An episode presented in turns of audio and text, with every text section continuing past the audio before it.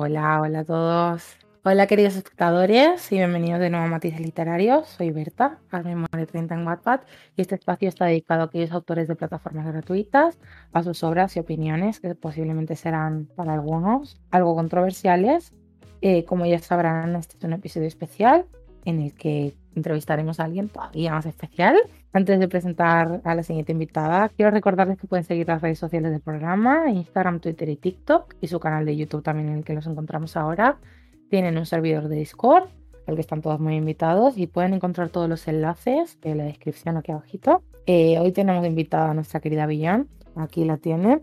Saluda, por favor. Estoy anticipando esto. Estoy un poquito nerviosa todavía, pero lo estoy anticipando porque ya vamos a discutir temas un poquito más profundos, algunos que podrían considerarse hasta delicados para algunas personas y estoy anticipándolo porque Nunca hemos tratado estos temas e, antes en el programa y sí, espero dar respuestas que puedan servir en el futuro. Sí. Veremos, veremos a ver. Bueno, pues ya saben, ahí está Billon como invitada, quien normalmente pues presenta este programa y aquí no. Y sustituyo en esta labor, veremos qué tal se me da.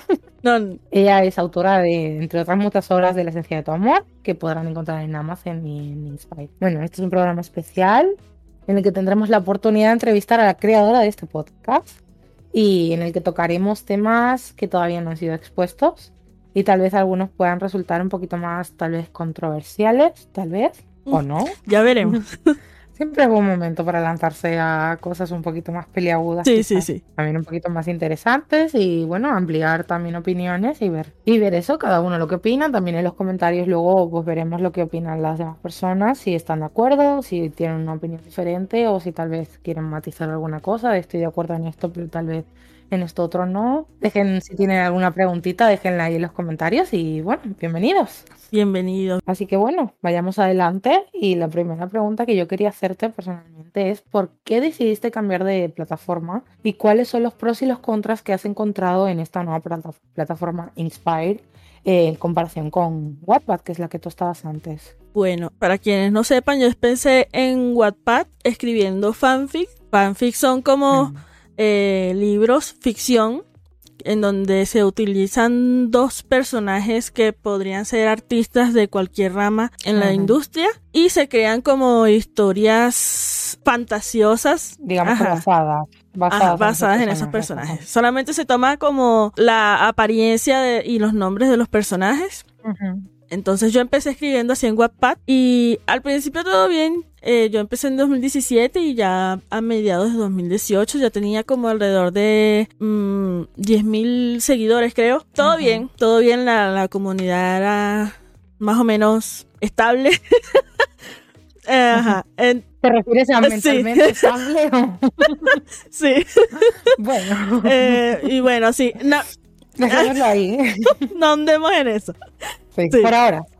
Este, y bueno, sí, en el transcurso de todo ese tiempo eh, la pasé bien relativamente dentro de la plataforma, pero empecé a ver que empezó a empeorar su la seguridad de, de, WhatsApp específicamente. Sí. También empecé a, así como ganaba gente buena, también ganaba gente mala. Entonces, a veces lo malo se siente más que lo bueno. Y... Sí, pesa más la balanza. Entonces, yo siento que el Wattpad específicamente se le siente más, porque obviamente es la, la, la plataforma más grande de este tipo de contenido. Todos los que quieren empezar es lo primero que conocen. Entonces, Claro. Este tiene mucha más audiencia y en, mientras más audiencia tienes, más se notan los pros y los contras. Entonces, eso me empezó a pesar mucho me empezó a matar la, el cariño por la aplicación, no por la escritura, sino por la aplicación en específico. Y también que empezaron a aparecer esas personas que decían que los fanfics no son historias de verdad, que no somos autores de verdad por eso.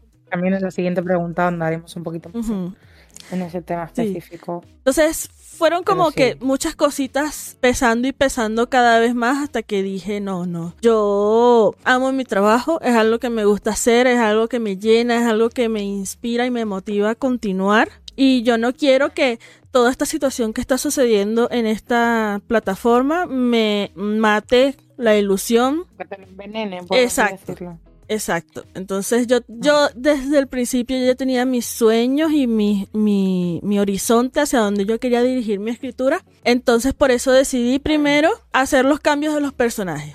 Lo hice en Wattpad. Porque a pesar de todo, Wattpad, yo le tenía, yo le tenía así como cierta esperanza porque fue donde yo empecé. Entonces no quería irme, la verdad. Pero después de que le cambié los nombres a los personajes, las personas se pusieron no quiero decir violentas, pero. pero hombre. Si quieres, te voy a la siguiente pregunta, que es un poquito de este tema concreto, y así ya te puedes explayar un poquito más. La siguiente pregunta sería básicamente, bueno, son varias preguntas, que fue por qué decidiste dejar los fanfics para escribir libros con personajes propios, llegando incluso a modificar esos propios fanfics que tú habías escrito, cambiándoles los nombres. Si fue para desligarte del ambiente de los ships, Tal vez considerabas que el ambiente estaba haciendo algo tóxico o no tenía nada que ver con eso. Y también la pregunta de si te arrepientes en algún momento o si has pensado en tal vez volver a escribir fanfics. Empezando por la última pregunta, no. no me arrepiento, la verdad.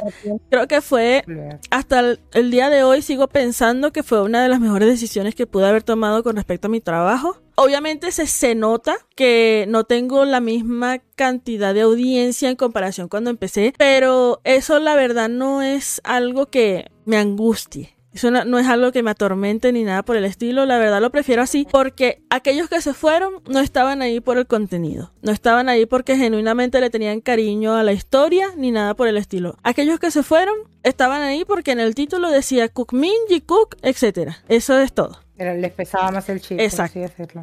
Entonces, este, por ese lado no, no me pesa, no me, no me arrepiento ni nada. ¿Y no te dio pena tal vez una historia que tú habías pensado para unos personajes tener que cambiarla y no perder la esencia porque la esencia es la historia?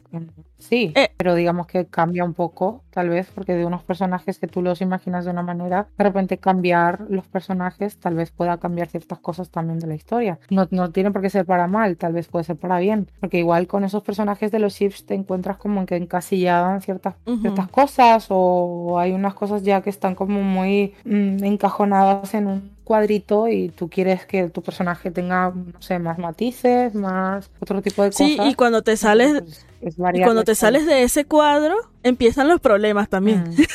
Porque entonces salen las personas diciendo, pero es que este chico no haría tal cosa, pero es que este chico yo no lo veo como malo, o que este chico, no sé, ya, eh, no me cuadra este chip, por decirlo así. Entonces es, no todo es blanco y negro, obviamente, pero... Mm cuando te empiezas a recibir más comentarios sobre ese lado de, las cosas y no sobre lo que debería realmente importar, que, es la sustancia, la esencia de la historia como tal, te empiezas como a, cuestionar tu, tu estadía en esa plataforma porque dices, ajá, pero entonces, ¿para qué? ¿Para qué yo voy a estar haciendo esto aquí si no, no vas...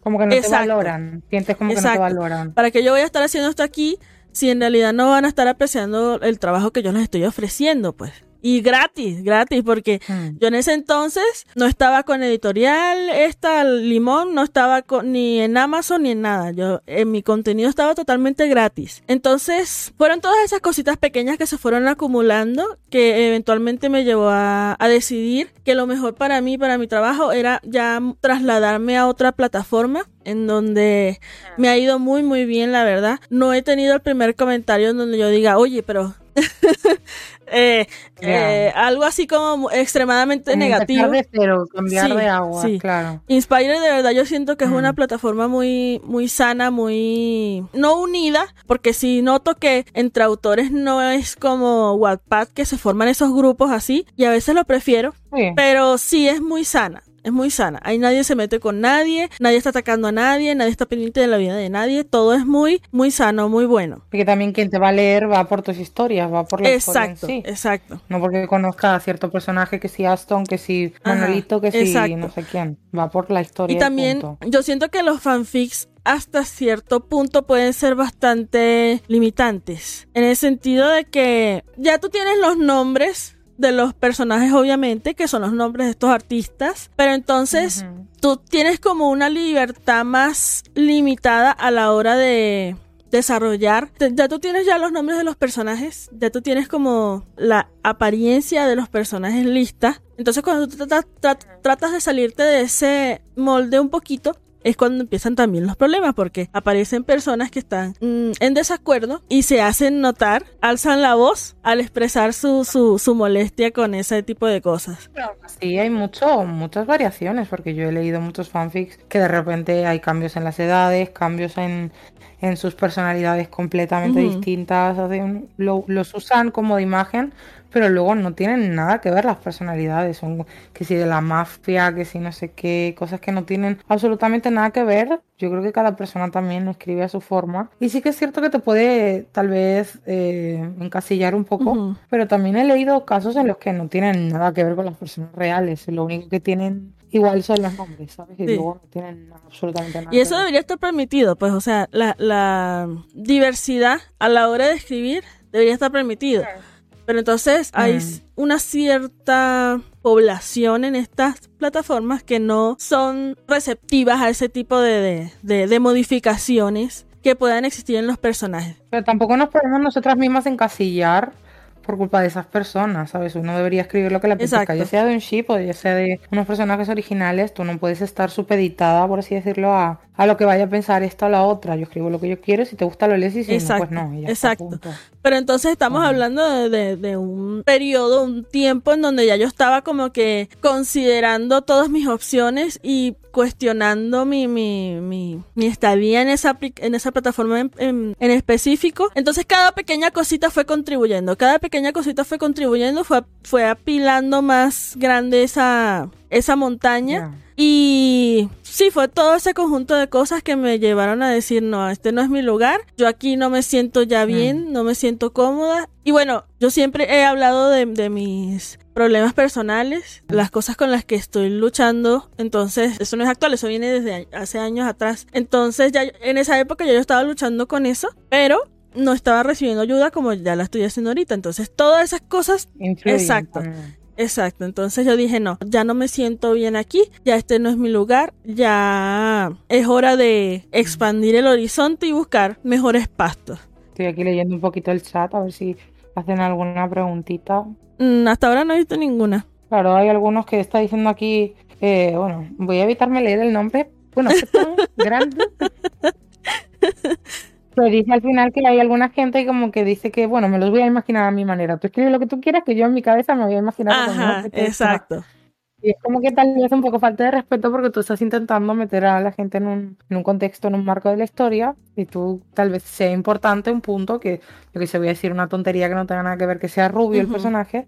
Y dicen, no, a mí me apetece, me apetece imaginármelo con el pelo negro escribe lo que tú quieras, que yo me lo voy a imaginar como yo quiera y tal vez sea un punto importante porque resulta que de repente me encuentran un cabello rubio en un sitio que secuestraron y no sé qué y era importante que fuera rubio. Y pero nada, hay gente que le da igual, ¿sabes? Como que dice, bueno, todo es lo que quieras, que yo por mi parte. Exacto. ya, Exacto, sí.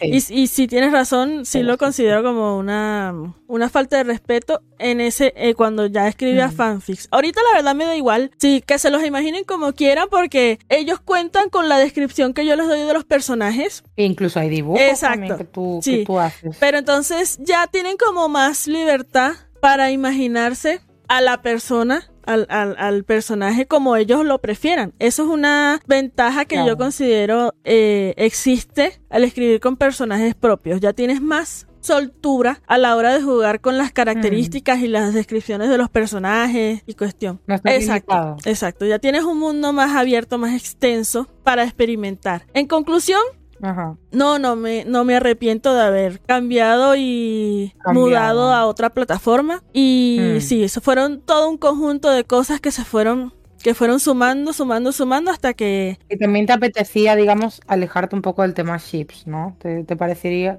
tal vez un poco tóxica la comunidad esa que se estaba generando alrededor, tal vez? Un poco, bastante, exacto.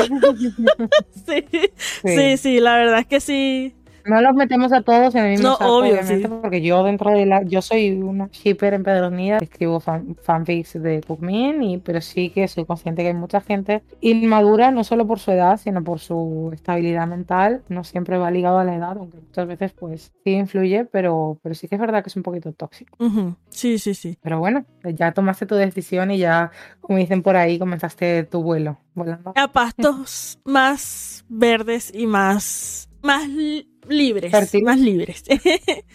Sí, poquito a poquito. Bueno, ahora vamos a hablar un poquito de acerca de los cambios que ha sufrido o bueno, sufrido, que ha habido en matices literarios a lo largo de este tiempo, desde que comenzó. Yo recuerdo que cuando tú me entrevistaste a mí, eh, fue en noviembre del año pasado, ha pasado, faltan ya como tres meses para, para el Ujú. año y ha habido pues bastantes cambios en muchos ámbitos y quería un poquito que comentases tu, tu experiencia, tu opinión, tu... tu, tu.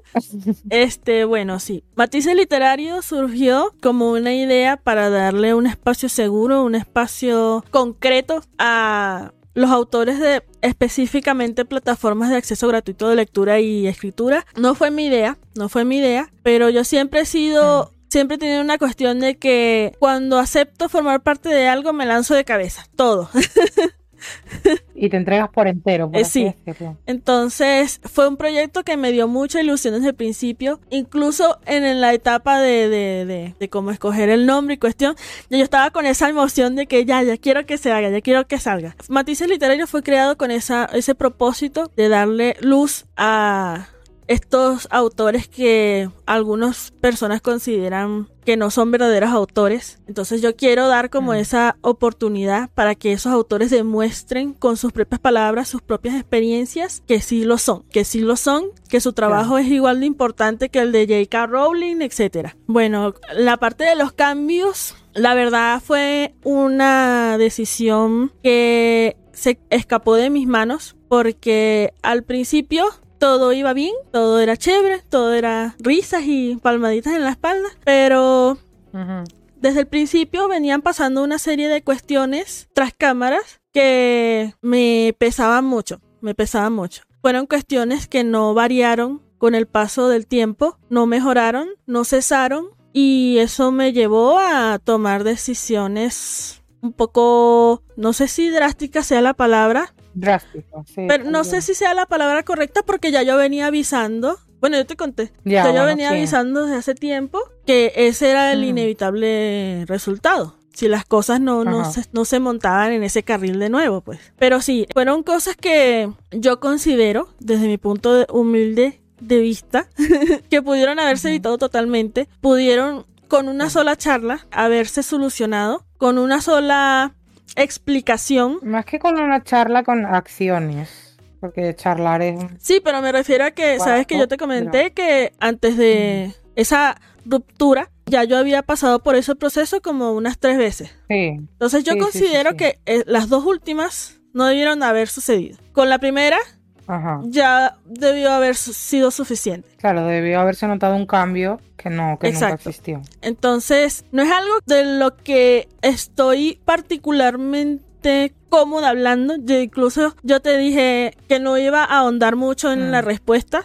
pero Ajá. es más que todo para no crear conflicto y porque es algo que me sigue pesando, porque yo se- yo sentía que estaba haciendo una relación, ¿cómo explicarlo? Estrecha con esta otra persona. Entonces, ese tipo de cosas que fueron sucediendo a medida que el programa iba avanzando, obviamente se sintieron como traición. Como que, oye, no me veas la cara de, de payasa. No, Sí, que no estaba siendo balanceado, digamos, el aporte de, Ajá, de exacto, cosas sí. Entonces, no es justo que yo haga tal cosa y tú las pocas que te estoy dando para aliviarme esa carga de trabajo no sucedan, pues, no, no, no se completen. Y tenga que al final Claro. realizar todo yo, pues. Fueron cosas que yo considero no debería haber dicho en el sentido de que tú me dijiste, pero ¿cómo se te ocurre con una menor de edad y cuestión. Y sí. No por una menor de edad, sino porque, a ver, hay de todo en este mundo, pero cuando tú vas viendo ciertas cosas, cierto comportamiento, hay una frase por ahí que dicen, la primera que tú me haces es culpa tuya, pero ya las siguientes son, son culpa mía por haberte permitido esa primera. Sí, exacto. Entonces ya llega un momento que tú eres muy buena, que tú eres muy permisiva y llega un momento que te tienes que, plantar y, pensar, esto me está, me está repercutiendo, esto es lo que realmente quiero, esto es justo para mí y llega un momento que una tiene que tomar decisiones. Sí. Estoy trabajando en ello, por cierto. Con mi psicóloga estoy trabajando en ello. Ay, no. Yo como tu segunda psicóloga, ay, no.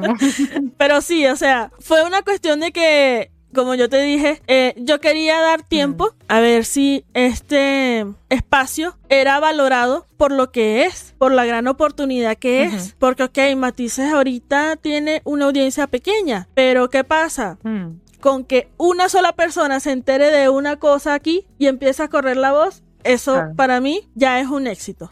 Con que una sola persona aprenda qué es el plagio y antes eh, contribuía en eso sin saber y se entere en el programa y diga, oye, entonces no voy a hacer más esto, a mí me, a mí me alivia y me llena y me motiva. Digamos que ya te merece la pena. Exacto. Entonces, fueron cosas que yo dije, oye, pero ¿por qué esta oportunidad no está siendo apreciada, no está siendo aprovechada como debería ser?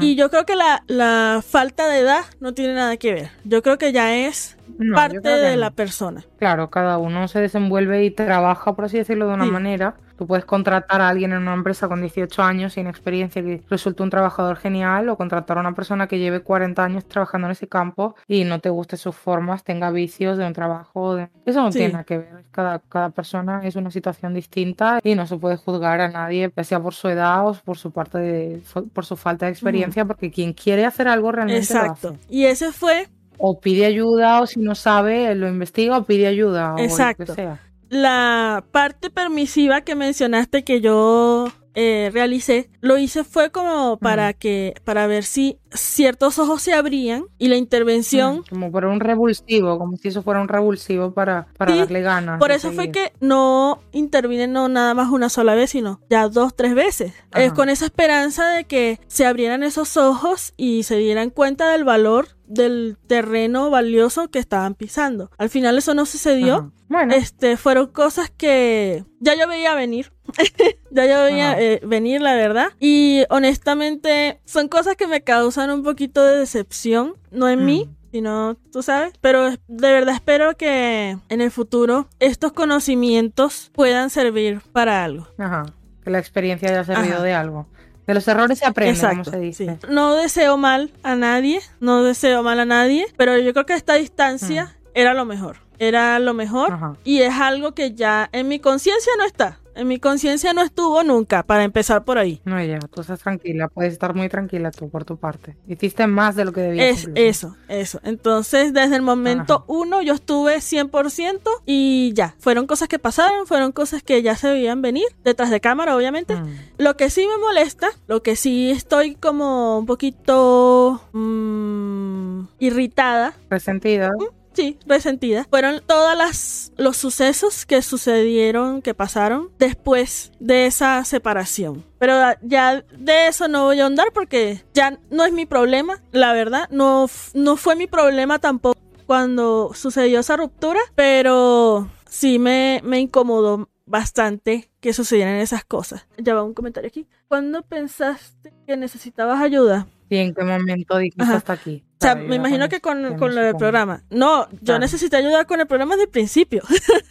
Todavía sigo necesitando ayuda, pero ya estoy en un punto en donde digo mejor sola que mal acompañada, ¿entiendes? Claro, porque luego pregunta, o sea, ¿en qué momento dijiste hasta aquí? ¿En qué momento, digamos, supongo que se referirá a cuando tomaste la decisión? Eh, tu episodio fue el octavo del programa yo estaba entrando en ese en, en esa decisión desde el episodio 3-4 aproximadamente. 3-4. Ya yo estaba como que agotándome de esa situación unilateral. Y ya desde ese episodio yo estaba como que, ¿pero por qué? ¿Por qué no? Si trato de abrir esos ojos para que se dé cuenta del valor que está desperdiciando y cuestión, pero bueno, fueron cosas que, la verdad, yo considero, yo en mi humilde opinión considero que pudieron haberse solucionado si con esa primera intervención de mi parte se hubiesen resuelto las cosas. Pero bueno, no, no sucedió así, lastimosamente. No era, no era algo que estuviera en tu mano, no era algo que tú pudieras hacer, no estaba en tu mano. Ajá, exacto, sí. Ajá. Aquí comenta, es que es molesto que se suban al tren y cuando va a medio camino quieran... Sí, pero ve, la cuestión de eso. No fue, la situación, no fue Ve la cuestión de eso. No es que en medio camino se marcharan, es que desde el principio no estaban totalmente en el tren. Ese fue.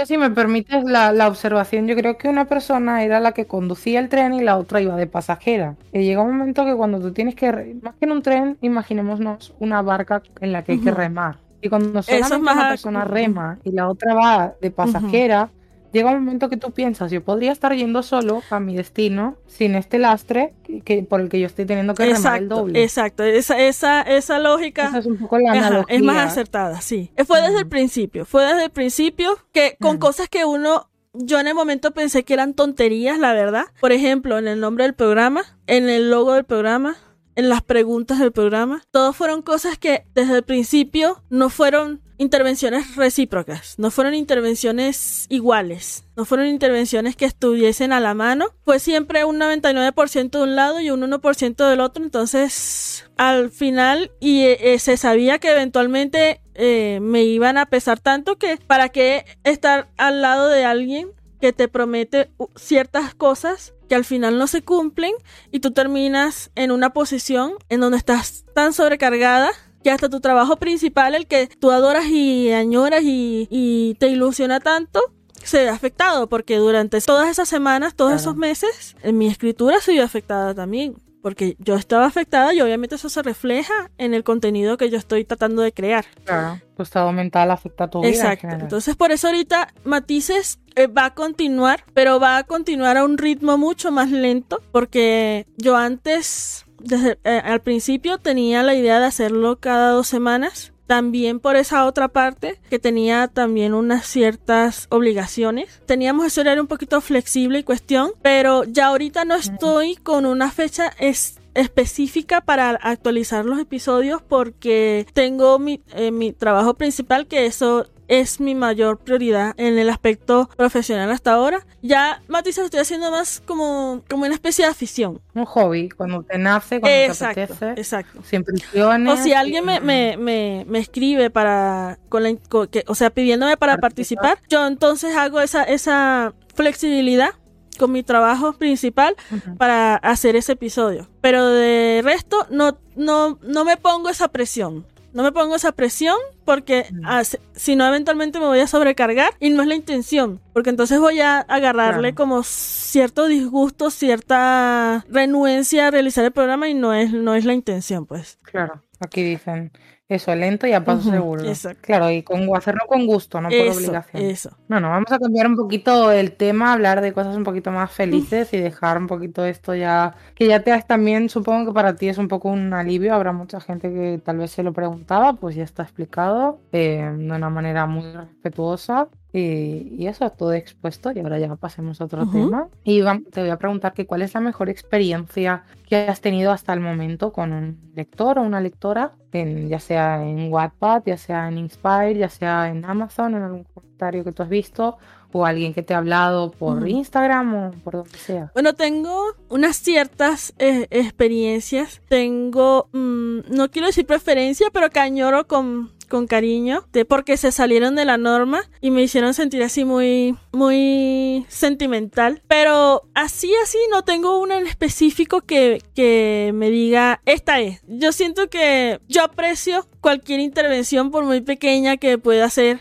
de mis lectores, de mis seguidores. Yo creo que eso es con cualquier autor, la verdad. Ya sea un comentario, un voto, un sí. lo que sea. Entonces, por lo menos que esta hermosa personita está aquí comentando el día de hoy, eso a mí me, me, emociona y me ilusiona mucho. Eh, son, son interacciones muy bonitas que, que, que, uno como autor puede tener con las personas que siguen tu contenido y cuestión. Pero si tengo que ser específica al respecto, por lo menos hubo una chica que una vez me escribió, eh, si no mal recuerdo creo que fue todavía durante mi mi estancia en Wattpad, que ella dijo que Steve, uno de los personajes de mi libro La esencia de tu amor, ese es uno de los favoritos de de quienes me siguen. Ese personaje siempre que, o la gran mayoría del tiempo que los lectores me encuentran después de, que, porque eso todavía sigue sucediendo, que me escriben después de que me saliera de WhatsApp, este, ay, por fin te encontré, se me había olvidado tu usuario, o, quería volver a leer tu historia, cuestiones así. Mm. Me mencionan a Steve. Entonces esta chica en específico, ella me escribió diciendo que estaba muy agradecida por esa historia, pero especialmente con Steve,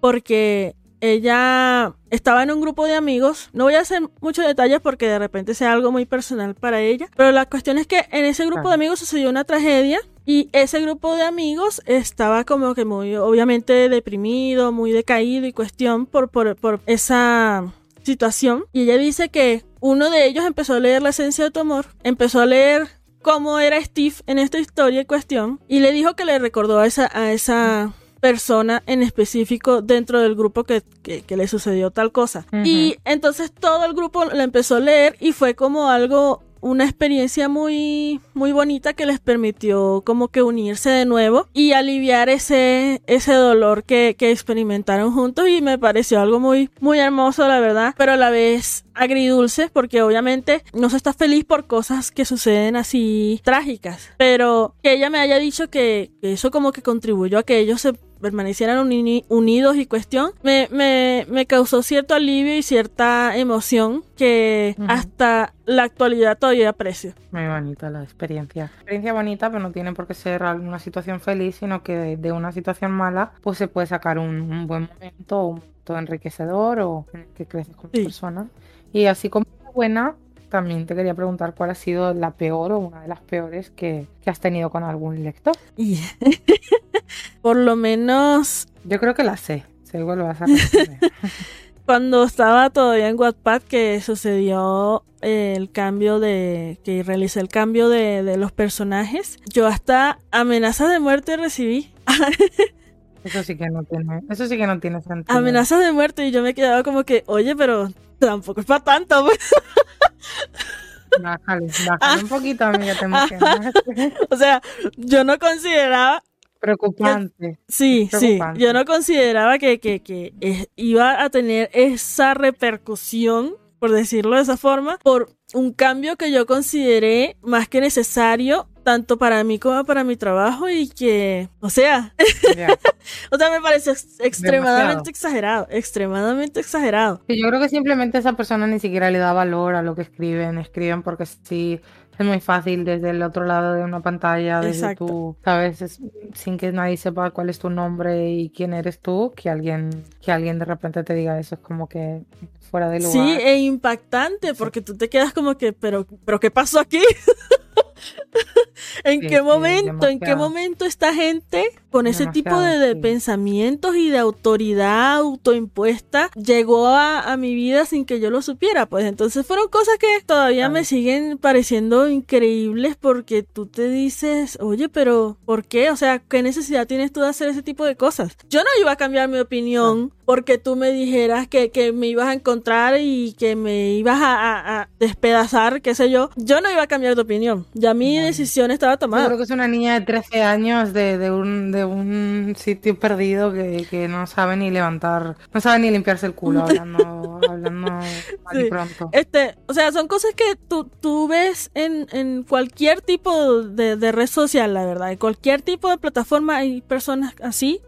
Mm. Pero que tú te quedas como en que impresionado porque no te explicas la razón, el motivo o la circunstancia que llevaron a esta persona a realizar este tipo de cosas sin pensar en las repercusiones, en las consecuencias. No le dan valor a sus palabras, yo creo. O no, o no piensan en el impacto que, puedan tener en la persona que lo está leyendo. Este, aquí dicen todo, ¿ya existen esa gente? Sí. Sí, Sí, sí, sí. existe, sí, existe.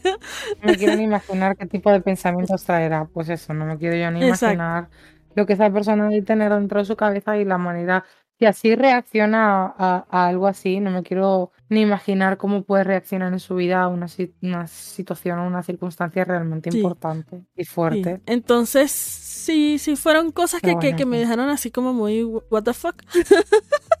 y también, no es una mala experiencia como tal, pero es algo que me incomoda mucho, es algo que me incomoda muchísimo, que todavía tengo lectores que me escriben para preguntarme quién es este personaje en fanfic. No sé si me estoy explicando bien. ¿Quién era? ¿Quién era Ajá. antiguamente, antes de Ajá, que si lo escribieras en fanfic, ¿quién es este personaje y quién es este personaje en, en el- con los, los, los personajes del fanfic? Y yo como que, pero es que yo no estoy escribiendo fanfic. yo no estoy escribiendo fanfic, yo estoy escribiendo ya mis historias con personajes tal y tal. O sea, Tal vez podría llegar a entenderlo en, en la historia que en, en un inicio fue fanfic y no les dio tiempo a leerla como Sí. tal. Tal vez ahí podría ahí sí, entenderlo. ahí sí, ahí sí yo les digo, por lo menos este me de la que más me preguntan siempre siempre es la esencia de tu amor. Yo les digo, antes del Ajá. cambio este era este y este era este, porque tampoco todos los personajes del libro Ah. eran artistas. No, claro. Y yo les digo, este era este y este era este, pero ya actualmente son este y este. o sea, va a ver si, captan la, la, la cuestión. Pero me escriben La Ajá, me escriben todavía por mis historias nuevas. En estos días me escribieron por los diarios de mi padre y yo, no, es que esa no es una historia romántica tampoco. Entonces, No, ya, no me incomoda muchísimo que me pregunten esas, esas cosas así porque ya yo no estoy escribiendo fanfic. Aprecien esos personajes, mm, no quiero decir originales, propios. Aprecien esos personajes propios como lo son. Ashton, Elliot, Cameron, Lance, aprecien esos personajes propios por lo que son, por la esencia que tienen. Si se los quieren imaginar como uno de estos artistas, ya eso es cosa de ustedes. Eso es válido. No, sí, como si quieres imaginar que es Leonardo. Ajá, eso es totalmente válido. haces tu historia, Eso es pero- totalmente válido. Pero que sea de puertas hacia adentro para ti, no se lo transmitas a la escritora porque como que da la impresión de que no está haciendo lo suficientemente válido su trabajo y que tú necesitas aportar cosas Exacto. externas para que te guste realmente la Exacto. historia. Entonces, Como que, me imagino que claro. me preguntan estas cosas porque yo escribía específicamente Min. Es que tampoco hay mucho que preguntar ahí. Quien veas que es el pasivo, pues eso. que es el Exacto, exacto. Es que punto, no Es que de repente no, no quieren arriesgarse a imaginarse uno como el top y el otro como el... Ajá. Entonces, Ajá. por eso es que me preguntan. Yo me imagino que es por eso que me preguntan. Pero igual me hace sentir muy incómoda. Porque siento que le están quitando valor a los personajes que yo estoy creando desde el principio. Sí, a, a tu trabajo. Sin nada que ver con fanfic. Entonces sí me incomoda muchísimo eso, me incomoda muchísimo. Pero sí, eso, eh, en conclusión. Bueno, en fin. También quería preguntarte si tienes algún consejo que puedas o quieras darle a los nuevos escritores que se aventuran así como por primera vez en este tipo de plataformas. Algo que, que creas que deban tener en cuenta o que no se preocupen de ciertas cosas. Este, bueno. Cosas de ese, de ese tipo. Ya este tipo de plataformas como Wattpad, como Inspired, como Inky, Booknet son la mejor alternativa, el mejor comienzo que tú puedes obtener para publicar tu contenido. Aprecia a las personas que lleguen y que genuinamente valoren tu contenido, pero no dejes que esa audiencia que está allí en esa plataforma en específico te retenga o te haga sentir como que obligado a permanecer ahí Que no te condicione. Exacto. No. Y que si la estás pasando mal, por ejemplo, un ejemplo así como el que me pasó a mí, no permitas que eso te, te retenga, te, te, te aprisione en esa Mm. plataforma en específico porque no lo vale. Tu salud es más importante y tu salud mental, uff, muchísimo más. Que no se valora lo suficiente. Hoy en día la salud mental y. y la mente es el motor del cuerpo y, y si no está bien la mente, por muy bien que tengas tu salud física, por así decirlo, no, Exacto. no vas a poder hacer nada porque si no tienes ánimos para comer, para levantarte, para ducharte, para salir a la calle, pues no, Sí. todo se va degradando. Infórmate bien, prepárate bien para lo que quieres hacer. Mm. No escribas con, con guiones. Como yo lo hacía con las siglas de, de No, los con- personajes. Con guiones sí, con guiones sí, pero no, No, no, con- con, con- Ahora va a hablar Manolito y, di- y dice Manolito. no, y con la, como yo te expliqué que yo escribía con las siglas de los nombres de los personajes. Ah, Ese tipo guion de película, no, no. No, ya. Escribe con el guion largo. Guiones, pensé que te referías al guion de, de, de guion. Ajá, no, no. Escribe con el guion largo, no el cortico, porque eh, el corto es incorrecto en este tipo de- de- de contenido. Sí, pero tú sabes que a veces en, en Word, por ejemplo, no te lo admite o, y Wattpad te lo cambia automáticamente. Y es un... un. Sí. un trabajo tener que estar ahí cambiándolo manualmente y a veces que no se puede y tú lo escribes, te pasas tu tiempo cambiándolo. Yo creo que más importante que eso es eso, no poner darte cuenta quién es el narrador, darte cuenta que no, estar poniendo siglas, no estar poniendo, eh, ahora habla mm, José, dos puntos, José, dos puntos, no sé qué, no sé cuánto, como si fuera eso un guion. Guión en el sentido guion de televisión, guion de una serie, guion de una película, en el que antes de cada frase se nombra el personaje. Pero ya el tema de poner un guion corto, un guion largo, un punto, tal vez sea importante en ámbito más profesional, pero a la hora tal vez de leer no chirría tanto como poner las siglas de uno, las siglas de otro. Yo lo que hago, o lo que hacía, mejor dicho, en Wattpad es hmm. no escribir directamente en Wattpad. Yo escribía casi en yo sigo escribiendo en Google Docs, que es como la versión online de Word y tú después puedes descargar el, capítulo. O lo que me gusta de esto es que se guarda automáticamente en la nube, en tu, en tu Drive. Y tienes tu copia de seguridad, que es muy importante tengan sus copias de seguridad de todas sus Entonces, este, yo lo que hacía era si Wattpad, si yo subía el, capítulo y Wattpad me cambiaba los, los guiones largos por los cortos, yo lo que hacía era copiar y pegar, copiar y pegar, ya. Listo. Pero hay veces que no te respeta el formato. Sí, sí, pero, pues, o sea, a mí, particularmente después de unos intentos de hacer eso, eh, se solucionaba. Los, los guiones largos se, se, veían en el capítulo eh, como lector, pues. Pero sí, o sea, es eso, tener. También es que tiene muchos bugs la plataforma y tú intentas hacer algo y a veces te lo cambia y a veces que Sí, y eso desde que yo estaba ahí, desde el 2000, yo, yo estaba en Wattpad desde el 2017 aproximadamente, y eso no, mm. no, no, han solucionado nada mm. de eso. No, yo entré como en 2018, una cosa así, y sigue igual, a día de hoy te borran las imágenes que tú pones de, de como encabezado del capítulo, bugs, muchas cosas que esperemos que arreglen, porque están cobrando un dinerito, pero no, se ve que no lo invierten como deberían. Yo quería aportar de mi parte es que no se sientan en la obligación de hacer nada que no les apetezca, no se sientan en la obligación de actualizar capítulos si, si realmente no es lo que les nace, no se sientan digamos que no le deben nada a nadie, hagan lo que tengan que hacer por decisión propia porque les llene y porque realmente quieran hacerlo, no se sientan en deuda con nadie de absolutamente nada ser que sea alguien esté pagando a ti por tú escribir una historia y sea tu trabajo remunerado, eso es un caso distinto. Estés haciendo una comisión, estés haciendo algo así, ahí sí hay que tener una seriedad. Pero siempre que tú estés aportando un contenido gratuito a una plataforma para que quien quiera lo lea, ya sea que estés haciéndolo una vez al mes o una vez a la semana. Razón totalmente, porque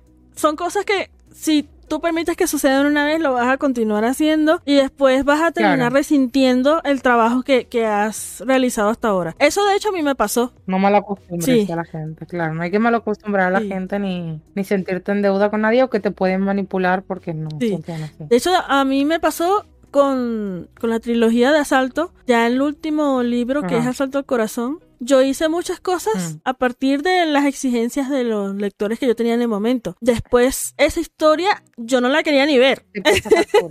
sí. Claro. Porque ya no estás lo que tú quieres, sino lo que quieren los demás. Y ahí sí. Entonces yo hice muchas cosas en base a, las exigencias de, los lectores que yo tenía en el momento. Y sí, eh, eh, yo duré un tiempo que yo a la historia no quería nada, nada que ver, nada. Hasta que yo, yo dije, bueno, pero ese igual es mi trabajo, ya lo hice así, pero igual es algo que yo hice, que yo creé. Entonces no considero sea justo mm. que estas circunstancias, este tipo de acciones me lleven a, odiar algo que salió de, mi cerebro, pues. Entonces, son cosas que también se tienen que tener en cuenta cuando uno quiere o pretende subir su contenido en, en internet. Ajá, de forma pública. En cualquier medio, son cosas a las que te vas a exponer Estás expuesta a la opinión y a todo, a la crítica, a la opinión ajena. Y eventualmente eh, va a pasar va a pasar. Seas un, tengas una pequeña audiencia o tengas una muy grande audiencia, eso va a pasar eventualmente. Es nada más ponerse la chaqueta de, de ajá, sí, una coraza, una armadura. Y no dejar que, o hacer tu mejor intento para evitar que este tipo de cosas te afecten, porque ese tipo de comentarios pueden para, aparecer en cualquier momento, pero eso no te definen, mm. eso no, no te definen y tampoco mm. deben guiar tu vida como que si tuvieras un grillete en el cuello, no no, mm. nada de eso. Te pueden arruinar la experiencia y no, no es el caso. Bueno, otra preguntita. ¿Qué opinas de la poca importancia que algunas personas le dan a la ortografía, a la gramática, a la buena narración, a que su historia tenga coherencia? Y también el, esa dejadez de esas personas, el daño que le hacen a la gente que sí que realmente se esfuerza, ya que la, gente tiende como que a meternos a todos en el mismo saco y se cree que porque muchas personas no le den la importancia que realmente tiene o no se estén tomando en serio eso, pues que nos afecte también a los demás. Para empezar, ya hay personas, muchas personas, que consideran que los, los, autores de estas plataformas son una farsa. Pero es por estas personas, es por estas personas que lo hacen sin ganas y que lo hacen sin, sin realmente sentirse no sé, como que están haciendo algo grande, lo hacen por hacer. Es por culpa de estas personas por las que muchas no toman en serio o desprecian uh -huh. a, estos escritores. Sí, pero ¿qué pasa? Tanto como se ve lo malo, también se debe ver o tratar de ver qué hay detrás, qué hay detrás de todo eso. Por ejemplo, muchas de estas personas que suben contenido en este tipo de plataformas son menores de edad menores de edad que todavía están aprendiendo a pulir esas, esas técnicas. Algunas de esas personas no tienen recursos para, qué sé yo, inscribirse en cursos de, de literatura, etcétera. Son cosas tan fáciles como eh, el acceso a internet, pero también tenemos que tener en cuenta que de repente es alguien que actualiza desde su teléfono con los datos de su teléfono y no quiere consumir muchos datos para hacer pero esa el investigación. Propio tiene, el propio teléfono tiene un procesador de texto completamente gratuito, que yo puedo entender que tú no tengas un nivel educativo tal vez tan avanzado, que por tus circunstancias incluso puede ser una persona mayor que no haya podido asistir a la escuela tanto como le gustaría y no, no todo el mundo tiene los mismos recursos ni la misma suerte, pero si tú realmente quieres hacer algo bien, eh, que menos que la, el propio, la propia, cualquier editor de texto eh, gratuito del teléfono te marca tus faltas Depende de del teclado. Claro, pero no, yo te estoy hablando del procesador de texto, no del teclado en sí, de si tienes uh -huh. activado o no la corrección automática, sino un procesador de texto que el, todos los teléfonos, el blog de notas uh -huh. mismo de, de, tu propio teléfono que viene incorporado de manera gratuita o el Google Docs o lo que sea, eso viene con un procesador de texto en el que te marcan las faltas de, de ortografía que tú estás teniendo y que son muy graves, muy fuertes, que no es que tú te confundas en una pequeña cosa, se te olvide una coma, se te olvide un acento, no, es escribir así sin H y con C, así, o cosas que realmente son muy graves. Y yo lo, lo, he visto en Facebook, por ejemplo, que también hay mucha gente que publica su contenido no enlazado a WhatsApp, sino que lo escriben directamente allí. Lo escriben de una manera que realmente, por lo menos a mí, en lo que a mí respecta, da la impresión de que no lo hacen con ningún tipo de ganas ni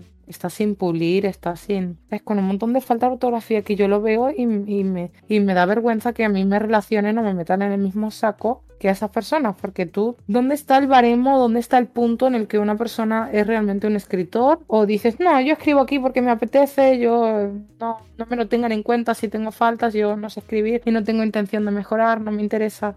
¿A qué persona le podemos llamar escritora o escritor y a qué persona no? ¿Sabes dónde están las diferenciaciones? Y por culpa de esas personas que yo entiendo que no todo el mundo tenemos las mismas posibilidades de ir a la escuela o de educarnos o lo que sea, pero haz por mejorar, haz por pulir y sobre todo cuando alguien te corrige con buena intención y con educación y para que tú mejores, no lo tomes como un ataque personal o como que te está intentando humillar. Todo lo contrario, te está intentando ayudar para que tú puedas hacerlo mejor y para que la gente pueda disfrutar más de lo que tú estás haciendo y tú misma te sientas, no sé, mejor como persona y que estás creciendo y puliendo tu, tus habilidades. Porque hay muchas que van de como que su ilusión ser escritora uh -huh. y realmente no le dan la importancia a lo que realmente se es todo, dar, es todo el proceso, sí. Uh -huh. Claro, si quieres ser escritora, se supone que tienes que darle importancia a escribir. Uh -huh. Sí, sí. Esas personas que, que se ofenden por comentarios de, de correcciones mientras sea con, educación, educación, y respeto, exacto, a mí me parece un poquito infantil, la verdad, sin ánimo de ofender a nadie.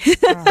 Pero sí, me parece muy infantil mm. e inmaduro que se ofendan por ese tipo de cosas. Pero mm. se supone, se supone que si tú quieres empezar a hacer un trabajo X, tienes que tener una preparación mm. para poder comenzar. Pero como aquí no hay un filtro. Para poder comenzar. Pero aquí no hay un filtro Ajá. real, entonces. Entonces, ¿qué pasa? Yo te lo puedo justificar con que tu proceso de mejora. Por ejemplo, como yo empecé, yo no, en el momento no sabía que el formato de guion en estas historias no estaba permitido, era incorrecto. ¿Qué pasa? A medida que yo tuve esa retroalimentación con los lectores, que estas plataformas son excelentes para eso, para tú tener esa retroalimentación con los lectores, yo me di cuenta que eso estaba mal y lo corregí. Ese fue parte de mi... Claro, porque querías mejorar, querías pulir. Esa fue parte de mi, de, mi, de mi mejora como autora. Yo soy bien, bien fastidiosa con esas cosas, yo soy bien intensa. Si yo no sé, conozco, y yo creo que debería ser así todo, todo el tiempo, pues con todas las personas, que si tú no conoces cómo hacer un procedimiento X correctamente, tú te informas, tú te nutres, tú, tú aprendes. Y después es que tú lo intentas, pero ya con una mayor seguridad de que lo estás haciendo tan bien como tus conocimientos actuales te lo están permitiendo. Pero en eso tienes razón. Cuando estas personas cometen eh, este tipo de, acciones sin nutrirse bien, sin estar totalmente preparados para hacer estas cosas, no solamente los está afectando a ellos, los está afectando a todos los, otros integrantes de estas plataformas. Si hay que nutrirse primero, si hay que nutrirse primero, no, no estás totalmente segura de cómo proceder, lee, lee mucho, lee mucho, mucho, mucho, que aunque no parezca, eso también ayuda. De repente tenías mucho tiempo, por ejemplo, escribiendo una palabra con H y en realidad esa palabra se escribe sin H, por ponerte un ejemplo así mm, veloz. Sí, lo Ajá. El A de haber y el A sin, el sin H y el Pero de repente, leyendo tú una historia de otra persona y ves esa palabra, ya tú aprendes, ah, no, se escribe así. Son conocimientos que tú vas adquiriendo y que mm. se te van quedando contigo a la hora de tú empezar un proceso como este. Y tan fácil que es solucionar esos problemas, o sea, tan fácil que es tú buscar una palabra que no estás segura mm. de cómo escribir la cosa es que la persona tenga ganas de hacerlo. Tenga bueno, ganas de informarse, ganas de mejorar, ganas de eh. Ese es el problema, que hay mucha gente que no... Y estoy leyendo aquí un comentario que bueno, esto es un poquito antes que ponía qué consejo le dais a los autores peleles que dejan que sus lectores le digan cómo escribir sus propias historias. Simplemente que no lo hagan. No hay más consejo, que simplemente se dejen llevar por sus instintos y no lo hagan. Porque si no van a pasarlo muy mal. Y luego eso, que dice que una chica le dijo a una escritora famosa de Wattpad que corrigiera sus obras porque tenía mala ortografía y casi le menta a la madre a la autora. Yo eso lo he visto muchas veces, que mucha gente que tiene muchísimos seguidores Luego tocaremos un poquito más ese tema, si nos da tiempo. Y, honestamente creo que son personas que no se lo merecen, pero la gente tiene un baremo o una unos valores distintos, cada uno valora unas cosas u otras. Entonces, eso está muy mal porque esa, si una persona, también hay que ver la forma en la que se lo dijo y hay que ver la personalidad de esta escritora de la que hablamos, pero si a mí alguien me dice, oye, mira, en este, en este fragmento tienes un error, yo lo agradezco inmensamente, porque cuanto antes me lo digan, antes yo lo corrijo y menos gente sufre de leer eso que está mal escrito. Yo lo agradezco inmensamente. Obviamente siempre que se haga con educación y no te digan, oye, que tonta, que eres tonta, que esto lo has puesto mal, obviamente. Siempre que se haga con una educación y, que te digan, mira, esto está mal, corrígelo, yo lo agradezco inmensamente. Pero hay mucha gente que no es así, por desgracia, y se lo toma como un ataque personal. Incluso yo he vivido casos en los que yo le he corregido algo a alguien y esa persona me lo ha agradecido, ya sea en público o en privado, normalmente es en público, y viene otra persona que ni siquiera ha leído el agradecimiento de esa propia autora y te dice, ¿Tú qué te vienes a meter? ¿A ti quién te ha preguntado? ¿Te está pidiendo consejo acaso o está pidiendo opiniones? No, si quieres lees y si no, no lees. Y tú piensas, pero ¿por qué te metes tú en esto? O sea, ¿qué viene? Esta persona me, o incluso puede ser que, esa persona te la haya pedido, tú hayas hablado por privado con esa persona y te hayas ofrecido a corregirle la historia X, puede haber muchísimas circunstancias, pero yo lo he vivido hace poco que una persona que le había puesto el la con H y la sin H, me estaba gustando mucho esa historia y le dije, mira, me encanta tu historia, he leído varias tuyas y he visto que se repite varias veces esto, quería hacértelo saber y la chica me lo agradeció un montón y me dijo que otra lectora le había hecho saber lo mismo, pero con E, del verbo haber igual, pero en, otra persona, en otra, en, um, una segunda y otra tercera persona y entablamos una pequeña conversación y fue muy agradable y ahí podría haberse metido una tercera persona que nada tenía que ver como a criticar de por qué haces esto, por qué haces lo otro. Hay mucha gente que se mete sin saber y sin como a defender algo que nadie, que no necesita ser defendido, ¿sabes? Como vienen de, de adalides de la justicia o de, algo así cuando no es necesario y eso también me fastidia bastante. Sí, pero es que si la misma autora está en una conversación, digamos, pública contigo y te está agradeciendo esa contribución que le has hecho, ¿qué pintas tú ahí? ya, tal vez ni lo, ni lo han leído, tal vez esa persona te lo ha agradecido por privado, esa persona no lo ha visto, o ese comentario es anterior y luego la autora te lo agradece, o, o, ni siquiera lo ve y te lo. No sé, hay muchas. La gente. Hay gente para todo. Pues sí. hay gente de muchas clases. Pues sí. Por suerte Pues por sí. desgracia. Pero bueno, para cerrar ese, ese Sí. tema, es eso, tengan cuidado a la hora de escribir, si no están seguros de un término, busquen primero su significado o no lo usen. Si, si están, no sé, Ajá. de repente inspirados y no quieren perder esos preciosos segundos que les va a tomar comprobar el significado de la palabra, no la usen de lleno, lean bastante. No, sigue escribiendo y márcala y luego cuando También, pues lo buscas. también. Pues sigue escribiendo todo seguidito y la, marcas o algo, te la apuntas en un papelito al lado ahí en Sí. tu casa o en la mano, te lo escribes. Sí. Quien quiere Sí, puede, eso, quien quiere eso, lo lean bastante, investiguen bastante, eh, nútranse antes de, de- de- de hacer este paso porque es algo muy delicado, Mm. es algo muy delicado cruzar esa línea que tanto afecta a Mm. estos autores de, de, de estas plataformas en donde nos los menosprecian, cuando no debería ser así. Tómenselo en Eso, serio. tómenselo en serio. Sí, tómenselo en serio. Si no lo hacen por ustedes, háganlo por las Sí, por sí, Aunque si no les importa lo suyo, menos les va a importar lo de los demás. Pero bueno, exacto, sí. en fin, es lo que hay. Mm. Pasemos a la siguiente preguntita. Eh, ¿Qué opinión tienes acerca del plagio o inspiraciones demasiado similares al original o adaptaciones sin los permisos necesarios, ya sean de autores de la, de la propia plataforma u obras pues mundialmente famosas y reconocidas? Quiero saber también si ves una diferenciación, si lo ves mejor plagiar o inspirarte en alguien famoso que no le va a afectar, o si, si ves esa como que diferencia, ya sea en copiarle, plagiarle a alguien pequeño, a alguien grande, y un poquito que nos expliques tu punto de vista. No, mira, cuando yo entré en Wattpad, yo no tenía idea de lo que era el plagio. No tenía ni idea. No es una enseñanza que tú aprendes, por ejemplo, en Latinoamérica. Y no estoy exagerando al, al generalizar, porque Aquí en España tal vez sí que es dif- distinto, sí que la gente, los derechos de autor sí lo tienen bastante, Sí, lo inculcan pero por lo menos en. Latinoamérica eso no es muy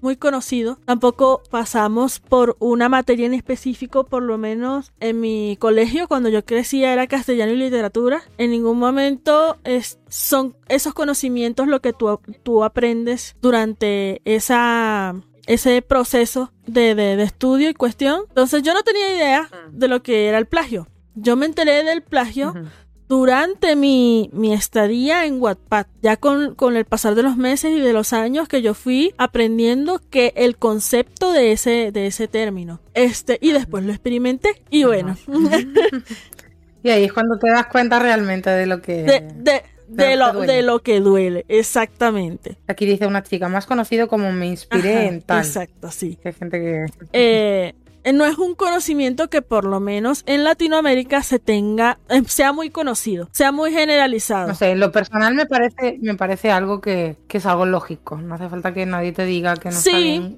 robarle sí, el, pero- el trabajo ajeno a otra persona. Para mí viene en algo lógico. Sí, es es- como, esto es de alguien, lo ha hecho alguien. Es, es, es es suyo. Es, no es una cuestión de lógica, sí, pero cuando tú tienes ya eh, el conocimiento al respecto, tú tienes más base para afincarte en defender tu propiedad, por decirlo de alguna forma. Ujú.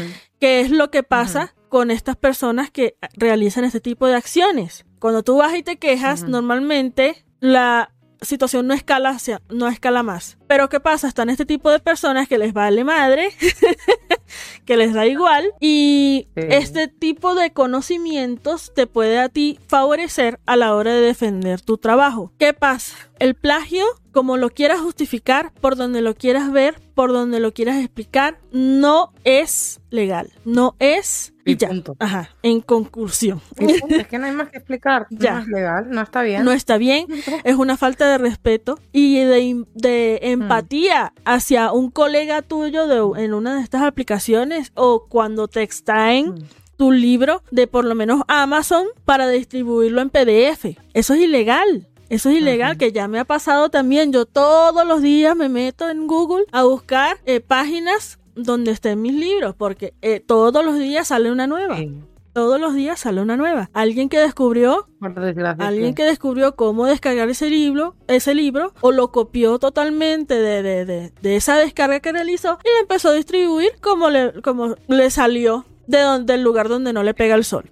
muchos TikToks o gente en Instagram que, que lo que promocionan. eso, te explican Sí. cómo se hace, lo promocionan, te explican cómo se hace. Y también hay gente que, por ejemplo, hace adaptaciones de novelas famosas y se excusan. Yo muchas veces pregunto, oye, ¿tienes la autorización del autor original? Y hay veces que me dicen que sí, y hay veces que me dicen, ¿cómo crees? O sea, yo no le puedo pedir la autorización, yo quiero decir que sé que decirte a J.K. Rowling porque jamás esa persona me va a responder a mí un sí. correo. Entonces yo agarro y me tomo la licencia y lo hago porque, chicas, si no tienes la autorización, no lo hagas. Punto, Así no hay es. más. No te excuses en que no, es que es una autora famosa, no le va a afectar en nada a su vida, su economía, eh, esa persona nunca va a leer mi correo, pues no lo hagas. Tienes eh, tu cabeza, hay un millón de ideas que tú puedes Así es. desarrollar. No veo la necesidad de que le robes una a otra Así es, persona. así es. Y hay mucha gente que no lo ve Sí. así. Y se excusa en decir, no, es que es una, es una obra famosa o una serie, una película, un manga, un anime. Y yo no tengo la posibilidad de contactar con el autor original y me excuso en eso, en que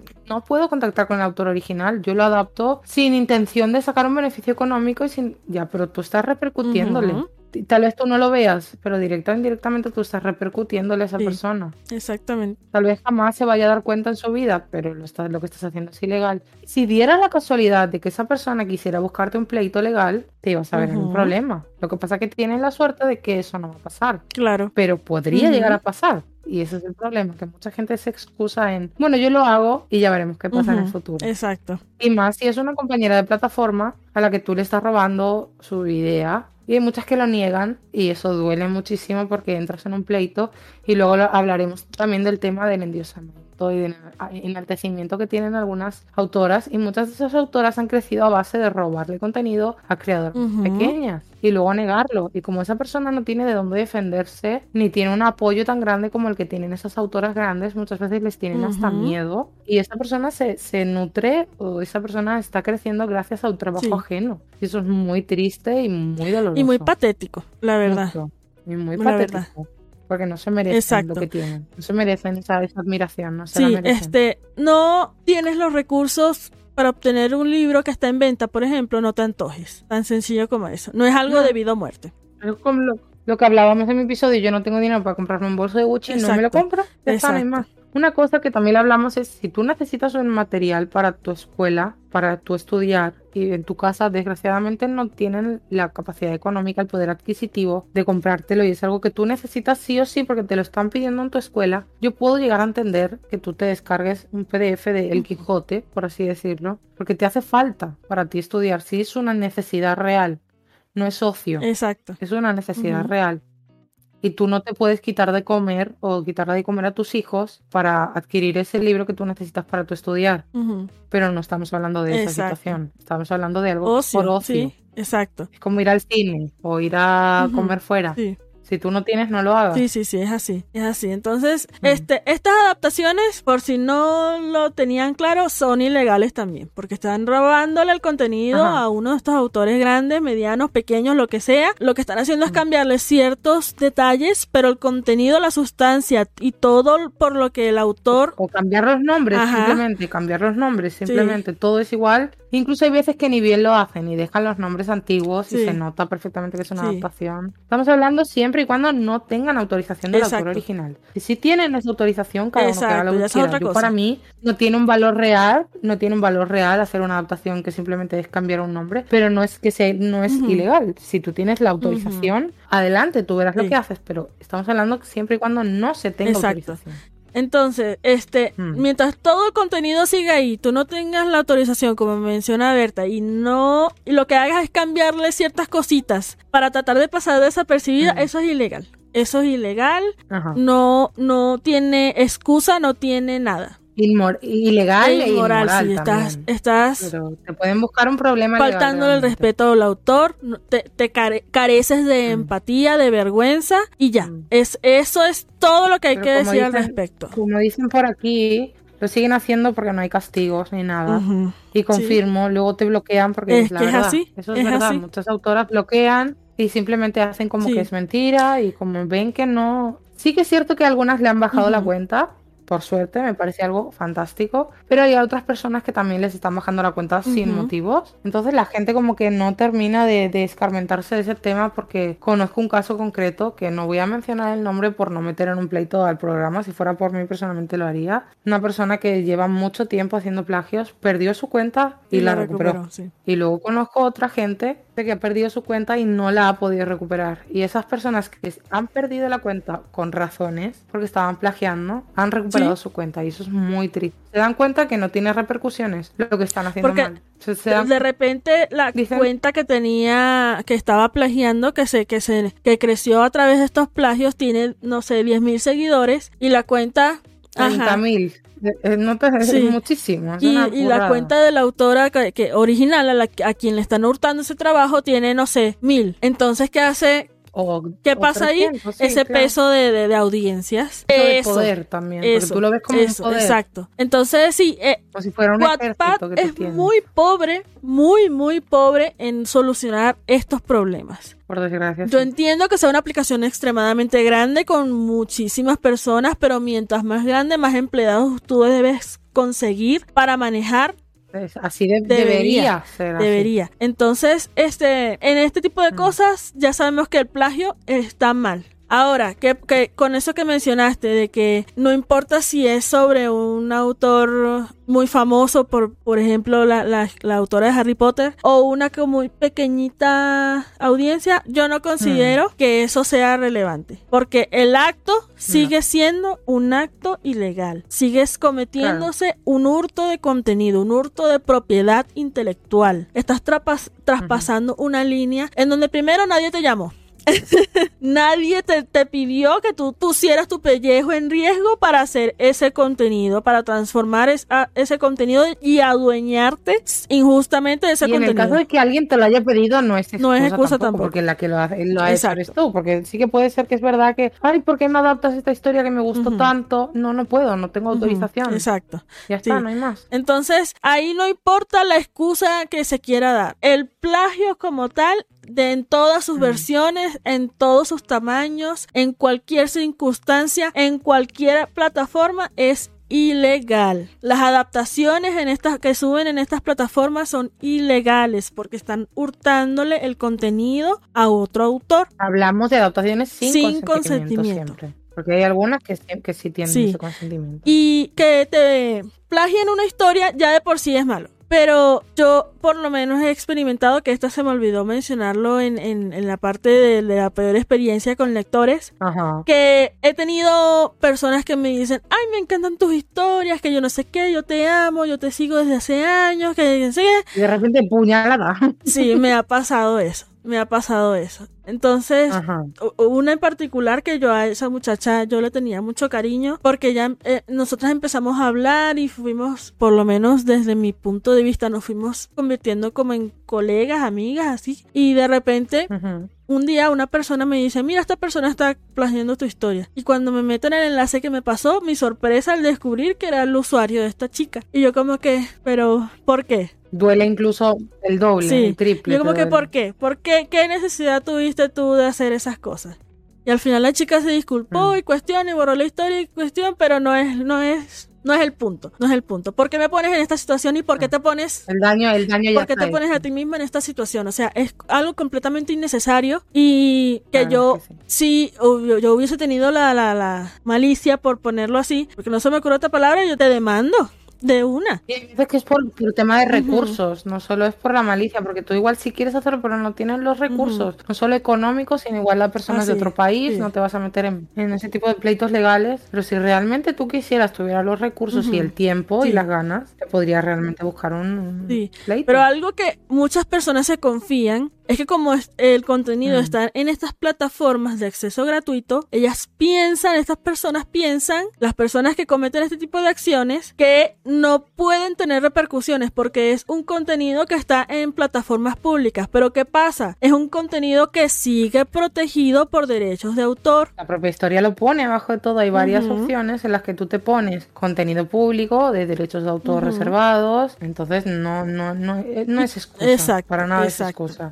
Conclusión, ya en todos los formatos, los PDF más que todo, Mal. todo, todo eh, Sí. lo que tenga que ver con el plagio está mal. Aprovecharse de cualquier manera, aunque no sea de manera económica. Claro, porque igual estás, estás consiguiendo audiencia y después eh, de esa audiencia Claro. tú te puedes aprovechar. Para, para Sí. muchas cosas, no tiene por qué ser de manera económica. Tú puedes aprovecharte para, para influir en esas personas y que te ayuden en cierta cosa, para ir a atacar a otra persona. Ahora vamos a hablar un poquito de ese tema que ya vamos a pasar, pero tú te estás aprovechando. De cualquier forma, hay muchas formas de aprovecharse, no solamente, no porque no estés ganándole un dinero a eso quiere decir que tú no estés haciendo algo ilegal. Sí. Bueno, pasemos a lo siguiente, que es ¿qué piensas acerca del enaltecimiento o endiosamiento que se les da a ciertas personas solo por el hecho de que te gusten sus obras, sin siquiera conocer lo más mínimo de, de sus personalidades, de lo que han hecho, eh, de, de si realmente han plagiado o no han plagiado? Las tratan como si fueran seres celestiales únicamente por porque le gusta algo que ha escrito, que no sabe si es suyo, si se ha inspirado, lo que sea, la razón X. Igual es una obra propia, igual no. Y también un poco hablar de, de la toxicidad que eso genera dentro de, del propio de la propia plataforma que generan los propios lectores. Y, y eso y también las propias escritoras que se aprovechan porque muchas que lo hacen se aprovechan de esa inocencia o inmadurez o como lo quieras llamar, de sus lectores para manipularlos en su propio beneficio, ya sea en un conflicto que tienen con otro escritor o u otras muchas situaciones que son moralmente Sí, sí, sí. cuestionables. Hay muchas, muchos tipos de situaciones. A ver, fandom tóxico hay en todos lados. Donde hay gente Ajá, exacto. ¿Qué pasa? Cuando tú estás en una comunidad en donde tú ya estás claro de que las cosas que, Mm. que están sucediendo dentro de esa comunidad no son sanas, no son buenas, no son justificables, no son legales y que tú lo defiendas Ujú. como un, eso es como un culto. Vamos a hablar claro y raspado. eso Ajá. es como un culto. Sí, como una secta. Ajá. Una secta. Entonces tú estás viendo que están pasando cosas malas y todavía defiendes a esa persona que lo está realizando, eso, eso viene, eso es cuestionable, la verdad. Eso es, y lo digo sin, sin, Preocupante. lo digo sin tapujos, sin nada, eso es bastante patético que tú te pongas en esa situación de estar defendiendo algo que no puede ser defendido. Y que no es tu familia. Exacto, no es tú no tu- conoces a esa tu amiga persona, tú no siquiera. conoces a esa persona, tú la conoces nada. Pública que esa persona te está ofreciendo. Lo que ella quiere que tú conozcas o la idea que tú te has hecho de esa Exacto, persona. exacto. No todos somos sinceros. Como aparentamos. Exacto. No todos somos sinceros a la hora de, de- de- de estar proyectando esa imagen de nosotros en, esta- en este tipo de, Y en cualquier red social, en cualquier red social. Ah, sí, sí, sí. Instagram, que si Ajá. filtros, que si esto, que si lo otro. Este, Pero ahora, las personas que, o los autores, mejor dicho, en este caso, que se aprovechan de eso, a mí me parecen escoria. Por lo menos, esta autora en específico, que, que creo saber a quién te refieres, que, eh, por W, el nombre. ahora, lo- ahora se cambió el user, pero Ajá. creo que sigue empezando por, por W, que se Sí. dice aquí en España, pero sí. Eh, sí, pero hay muchas otras, no solo ese de Sí, ella, pero ese es el, el- como el ejemplo personas que- más, más famoso, por decirlo así. La cabeza de turco, que se diría aquí. Este, que esa autora eh, se aproveche de esa audiencia, manipu las manipule porque lo hace, con esos Mm. cuentos de que conscientemente, obviamente. las Manipula conscientemente y a Claro, con, ah, da- dando lástima de que tiene problemas emocionales, psicológicos, como tú quieras denominarlo. Mm. Eso a mí me parece de escoria, la verdad. No importa los, los problemas por los que tú puedas estar pasando, que, a ver, teniendo en cuenta de esta persona que vienen esas palabras, tú es bastante cuestionable, es bastante dudable que lo que estoy diciendo sea verdad, pero por lo menos yo Mm. que siempre, por lo menos en mi Instagram, que es donde yo más me comunico con, con quienes me siguen, he sido muy abierta en comunicarles que yo sufro, yo sufro de depresión, de ansiedad y cuestión, y que esta persona Mm. venga a intentar tomar algo que me ha atormentado y angustiado por muchos años para tratar de salirse con la suya, manipular su camino a través de, de, de- de modalidades legales Y utilizarlo como excusa cuando como no escudo. absolutamente nada que ver una Exacto. cosa con la otra. como escudo, como escudo para, para protegerse de estas acusaciones y poder continuar Mm. haciendo este tipo de actos asquerosos me hace sentir muy indignada, como que le está quitando la verdadera importancia a esos problemas con los que mu- muchas personas lidiamos y Mm, ajá. En un arma arrojadiza para- para, Exacto, utilizarla exacto, exactamente, exactamente. Ajá. Me indigna mucho, me indigna mucho, porque entonces las personas que quieran hacer este tipo de cosas también que estén pensando, considerando la posibilidad, ya tienen una estrategia. Que tienen una excusa guardada en, la, manga. Ay, pues si me descubren, digo que me pasa esto. Me, Pobrecita la víctima. me, hago la, víctima. Ajá. Entonces, ese tipo de cosas me angustian y me preocupan mucho y me, me, irritan, me frustran, me enojan, porque, hombre, no es justo que pisotees a mm. todos los demás por tu ganancia que ni siquiera es que no sé si, si decirlo siquiera personal porque ok tú estás sacando la audiencia de allí pero qué más ganas con eso o sea tú conoces a alguien de eh, perteneciente a esa audiencia. No te, no te importan realmente para ti son números y lo que hacen es aumentar su ego aumentar su, su, su, su sentimiento como de qué genial soy así es. tengo un ejército que me respalda puedo hacer lo que sea porque tengo a estas personas a las que estoy menos menospreciando, porque creo que puedo manipular y decir lo que sea que se lo van a creer. Y también un punto muy importante que intentar concienciar a las personas que le den la importancia que tienen. O sea, a ti te puede gustar lo que escribo yo, lo que escribe yo lo que escribe quien sea, pero eso no, te, no nos acredita a hacer lo que nos dé la gana y tú tengas por qué defendernos. O sea, tú estás leyendo mi contenido, pero eso a mí no me da derecho a hacer un pleito con otras personas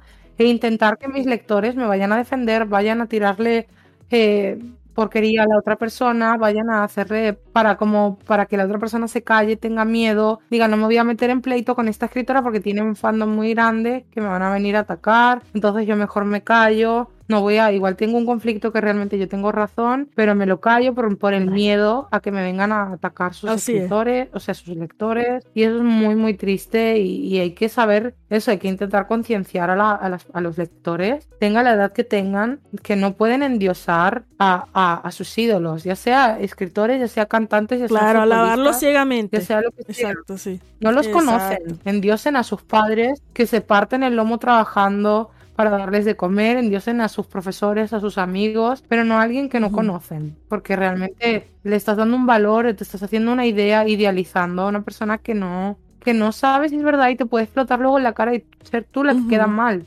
Y darte cuenta de que has estado gastando tu energía en alguien que no lo merece y luego quedas tú mal. Sí. Y eso es muy triste también, muy, muy triste. Es que es así, es así. Y por lo menos dicen, me acuerdo que una niña me dijo, yo hablé con ella por llamada. Hmm. Y yo así de, amiga, la gente miente en vivo, en audio, en todos lados, en todos lados. La gente miente en todos los formatos, en todos los lugares, en todas situaciones. Eso es normal. ¿Qué pasa? ¿Cómo tú puedes comprobar que esta persona a la que tú estás poniendo en ese altar es realmente quien dice ser? No estamos hablando, por ejemplo, de un actor X que tiene su imagen ya en el mundo. O sea, tú puedes verle la cara y cuestión y a través de esa interacción, tú puedes de repente tejer un fanatismo un poco más estrecho.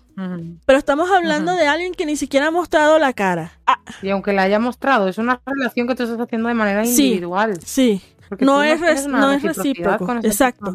Entonces tú estás viendo todas las cosas que esa persona está haciendo para aprovecharse no solamente de otros autores, sino también de esa audiencia. Y todavía tú no te das cuenta de todo esa toxicidad, toda esa, esa relación extraña y que está sucediendo. O sea, a mí me parece un poquito ilógico. Yo creo que estas mm. personas ya son como... ya tienen esa crueldad por naturaleza es como la que a ti te amenazó por, por cambiar los personajes. Pues así tienen un ejército de esas personas que no les importa lo que dicen, no le dan realmente el valor a sus palabras, no se dan cuenta del daño que hacen y van a atacar a otra persona con la que está teniendo un conflicto. Porque hay muchas escritoras que son conflictivas y tienen conflictos con otras personas de esa plataforma y buscan ese apoyo, exponen ese conflicto para que sus lectores vayan y las apoyen. Y eso es muy, muy triste y muy, no sé, muy triste, muy triste y patético también y ojalá Sí, sí, es que es así. Entonces, este, por lo menos, estas personas que, que siguen a, estos autores, que es evidente que se están aprovechando del contenido de alguien más, yo digo que ya son crueles por mm. naturaleza, ya, ya apoyan este tipo de cosas porque les mm. provoca y ya, ya, o sea, no tienen ningún tipo de consideración por los autores a que, que están siendo afectados por este tipo de cosas y a estas alturas yo dudo que alguna vez lo tengan. Yo no sé si es falta de, educación, falta de... y de repente nunca lo sabremos. Falta de, inteligencia, de experiencia, nunca lo sabremos, pero el tema es que es muy triste. Sí. Y preocupante porque, hombre, que tú no, no tengas tres dedos de frente para darte cuenta que lo que está pasando es, es está mal, es preocupante, es preocupante y tienes que revisarte bien qué está pasando ahí. Sí. Para que tú tengas esa, esa, ese desinterés general por, por las cosas y por, por, por, por este tipo de situaciones. Sí, viene también un poquito a colación de lo que vamos a hablar ahora, que la gente pues no termina de, de- de darle el real valor a las cosas, que es el tema de las historias tóxicas y el peligro de, de romantizar esas, esas, esas situaciones y también un poquito a colación de eso, romantizar o normalizar temas tabú, como pueden ser la pedofilia, el incesto, todo ese tipo de cosas y, ahí ponen la excusa a mucha gente de, ah, pero es que es ficción. Sí, sí. ¿Eso a ti te parece que es libertad de expresión o tal vez pueda llegar a rozar el libertinaje y que, y que es algo que no está bien y la gente no le da realmente el valor que, que- que eso A ver, tiene? el valor negativo. Si hablamos obviamente. por esa, por esa última parte, están mezclados lo de la libertad de expresión y lo del libertinaje, pero ya voy a entrar en eso. Yo creo que como Ujú. autor, uno siempre tiene esa, esa necesidad, por decirlo así, de experimentar muchas cosas, muchos temas, Mm. muchos ambientes, muchas circunstancias, etcétera. Pero ¿qué pasa? Siempre debe haber un límite. Hay que saber cómo tratar el tema. El problema es cuando romantizas Exacto. algo. Porque incesto, vemos yo que sé, Juego de Tronos, por decirte algo. Hay incesto. Pero no te lo plantean como esto está bien, esto es genial. No, no. Te lo toman así, ¿sabes? Hay que saber cómo tratar ciertos temas y no romantizar la toxicidad o la pedofilia, temas tan tabú, temas que son ilegales, temas que son que se ve que es algo que es malo. Sí. ¿sabes? Maltratos, eh, violaciones, eh, cosas que están Sí. mal. ¿Qué mejor explicación para, para referirse a eso que, por ejemplo, si descubren alguna clase de este tipo de situaciones sucediendo en la vida real, no es que, ay, no, qué lindo, sí, qué chévere, ay, no, qué sexy, que, que el morbo, que no sé qué, no, hay, hay penalizaciones legales por este tipo de, de- de- de acciones. O sea, nos estamos hablando de que, ah, eh, no sé, una relación con una diferencia de edad, pero ya en donde ambos son adultos. Donde ambos son adultos, no, No. sé, uno tiene 20, qué, qué sé yo, 25 y el otro tiene 40, qué sé yo. No estamos hablando de una diferencia de edad en donde ambos ya son No. adultos. Estamos hablando de una diferencia de edad en donde una parte de esa relación es, es menor de edad Muy menor, muy menor de edad y que se te, Mm. te descubren en una situación muy comprometedora, muy delicada con esa criatura, tú no vas a hablar tu, tu camino fuera de eso. Tú vas directamente tras las rejas. Entonces, lo que estaba comentando, nosotros como autores tenemos ese entusiasmo por experimentar, escribir cosas distintas. Mm. Pero ¿qué pasa? Están los autores que ganan audiencia, que quieren ganar audiencia por explotar, abusar Esos temas. y Ajá. no tratar con la delicadeza que debería tratarse esos temas. Ahí es donde entra lo, por lo menos estas historias de hermanos que se enamoran, padre e hijo que se Padre e enamoran, hijo, un padre de ca- 13 años con su padre de 40, de 40, que ya te sí. mezclan no solo la pedofilia, pe- te, me- te mezclan pedofilia con incesto, con no sé Cuando qué. es quieren como, ¿Qué necesidad? ¿Qué Ajá. necesidad? ¿sabes? Exacto, O sea, cuando en una en una historia de romance quieren meter esos temas Mm. para valga la redundancia romantizarlos, para normalizarlos Y atraer a un público. y atraer a un público Atraer a ese público. Exacto, a través del morbo para mantenerlos, pues para ganar esa, esa, esa publicidad, esa, esa, esa audiencia grande que, to- que todos aspiramos tener en un futuro. Eso, obviamente, es- yo estoy en contra. Porque, hombre, ¿cuál es la necesidad? ¿Cuál es la necesidad de que tú hagas esas cosas? Es totalmente innecesario, es repugnante, es, o sea, no, ni siquiera puedo encontrar, sí, Asqueroso. sí, es asqueroso en general porque, hombre, ¿qué necesidad? ¿Qué necesidad? Tú no tienes hermanos pequeños, tú no tienes mamá, tú no tienes, no sé, sobrinos, familiares pequeños que yo dudo mucho y que no te lo estoy deseando para nada, pero que si alguno de esos familiares tuyos menores de edad se se ve en una situación así, Mm. tú no vas a estar feliz. Tú no vas a ver eso como romántico, Mm. como sexy, como atrayente. Que viene alguien de tu familia e intenta abusar de ti Ajá, mismamente. exacto. O cosas así, seguro que no lo Exacto, tú no vas a ver eso de la misma forma que tú estás Mm. proyectando a través de- esa historia que, que tú estás publicando en este tipo Mm. de plataformas. Mira, aquí comenta, la cosa es, es que, que es peligroso leer ese contenido por el efecto que tiene en el cerebro. Y es lo que estamos hablando, tú lees algo tóxico y tú como que lo normalizas y tal vez a ti en un futuro te pueda suceder algo parecido y realmente no te des cuenta de, lo malo que está haciendo porque tú en tu cabeza lo tienes romantizado o lo tienes normalizado y puede llegar a ser muy, muy, muy peligroso porque estamos hablando de pedofilia e incesto, pero también podemos hablar de una relación tóxica, de una relación abusiva que están romantizando y tú Dios no lo quiera el día de mañana, te puedes encontrar en esa situación y tú te vas a pensar que eso es amor, que eso es normal, que eso es algo Y tú como autor y eso te puede hacer mucho daño. Y tú como autor de este tipo de plataformas, tú no puedes controlar quién tiene acceso a ese contenido. Tú tienes cero control sobre eso. Entonces, una criatura de, no sé, 13, 14, 15 años entra a, estas plataformas y lee únicamente... A 10 años. Yo he visto comentarios de gente que dice, yo tengo 10 y años. lee como que únicamente contenido como este. ¿Qué pasa? Se crea en su cabecita que esa es la normalidad, que esa es la norma y la regla, las condiciones de nuestra sociedad, cuando no es así. Y que eso es amor y que así es el amor. Entonces que si ella pasa por ese tipo de, circunstancias está bien, eh, lo tiene que permitir porque eso es amor. Así es la manera en que esa persona la está amando cuando no, no, no puede estar más lejos de la realidad.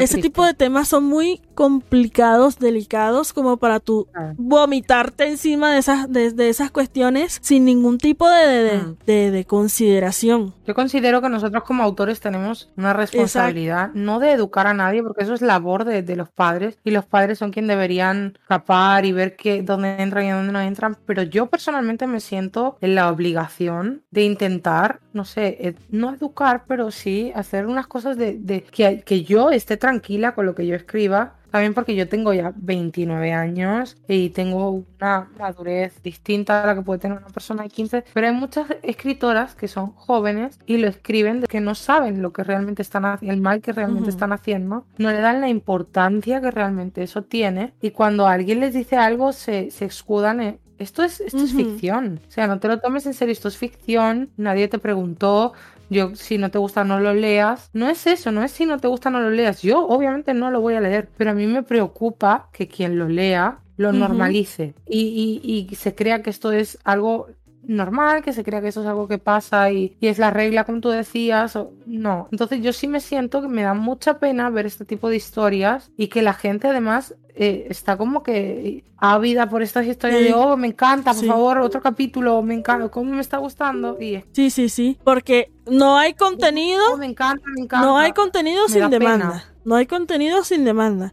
Estas historias no existirían si no hubiese público para consumirlas o que las pidan. Esa es la pena que a mí me da, esa es la pena que a mí me da, que realmente haya gente que esté buscando ese contenido y que le agrade ese contenido y que le parezca su favorito. He, leído gente, no, por favor, a mí pasen mis historias de estas tóxicas que te dejan mal, de historias. Yo puedo entender que te guste el drama, pero pedir historias tóxicas, por favor, historias de maltrato, historias de, de esto, historias que de tal. Yo veo a veces que piden unas cosas en, en Facebook y así que me quedo muy preocupada, me quedo muy, me da, me preocupa mucho la vida de esa persona dentro de un par de años, cuando pase por una situación mala, cómo lo va a afrontar. Y cómo va a influir esa persona en su ambiente, en su alrededor. Si tiene un hijo joven, porque desgraciadamente en muchas ocasiones las niñas eh, pues no, no, están bien educadas o no tienen los recursos, no vamos a entrar en ese tema, pero tienen hijos muy jóvenes, ¿cómo va a educar esa niña a, su hijo? ¿Cómo va a salir adelante o si sufre un, un abuso esa persona?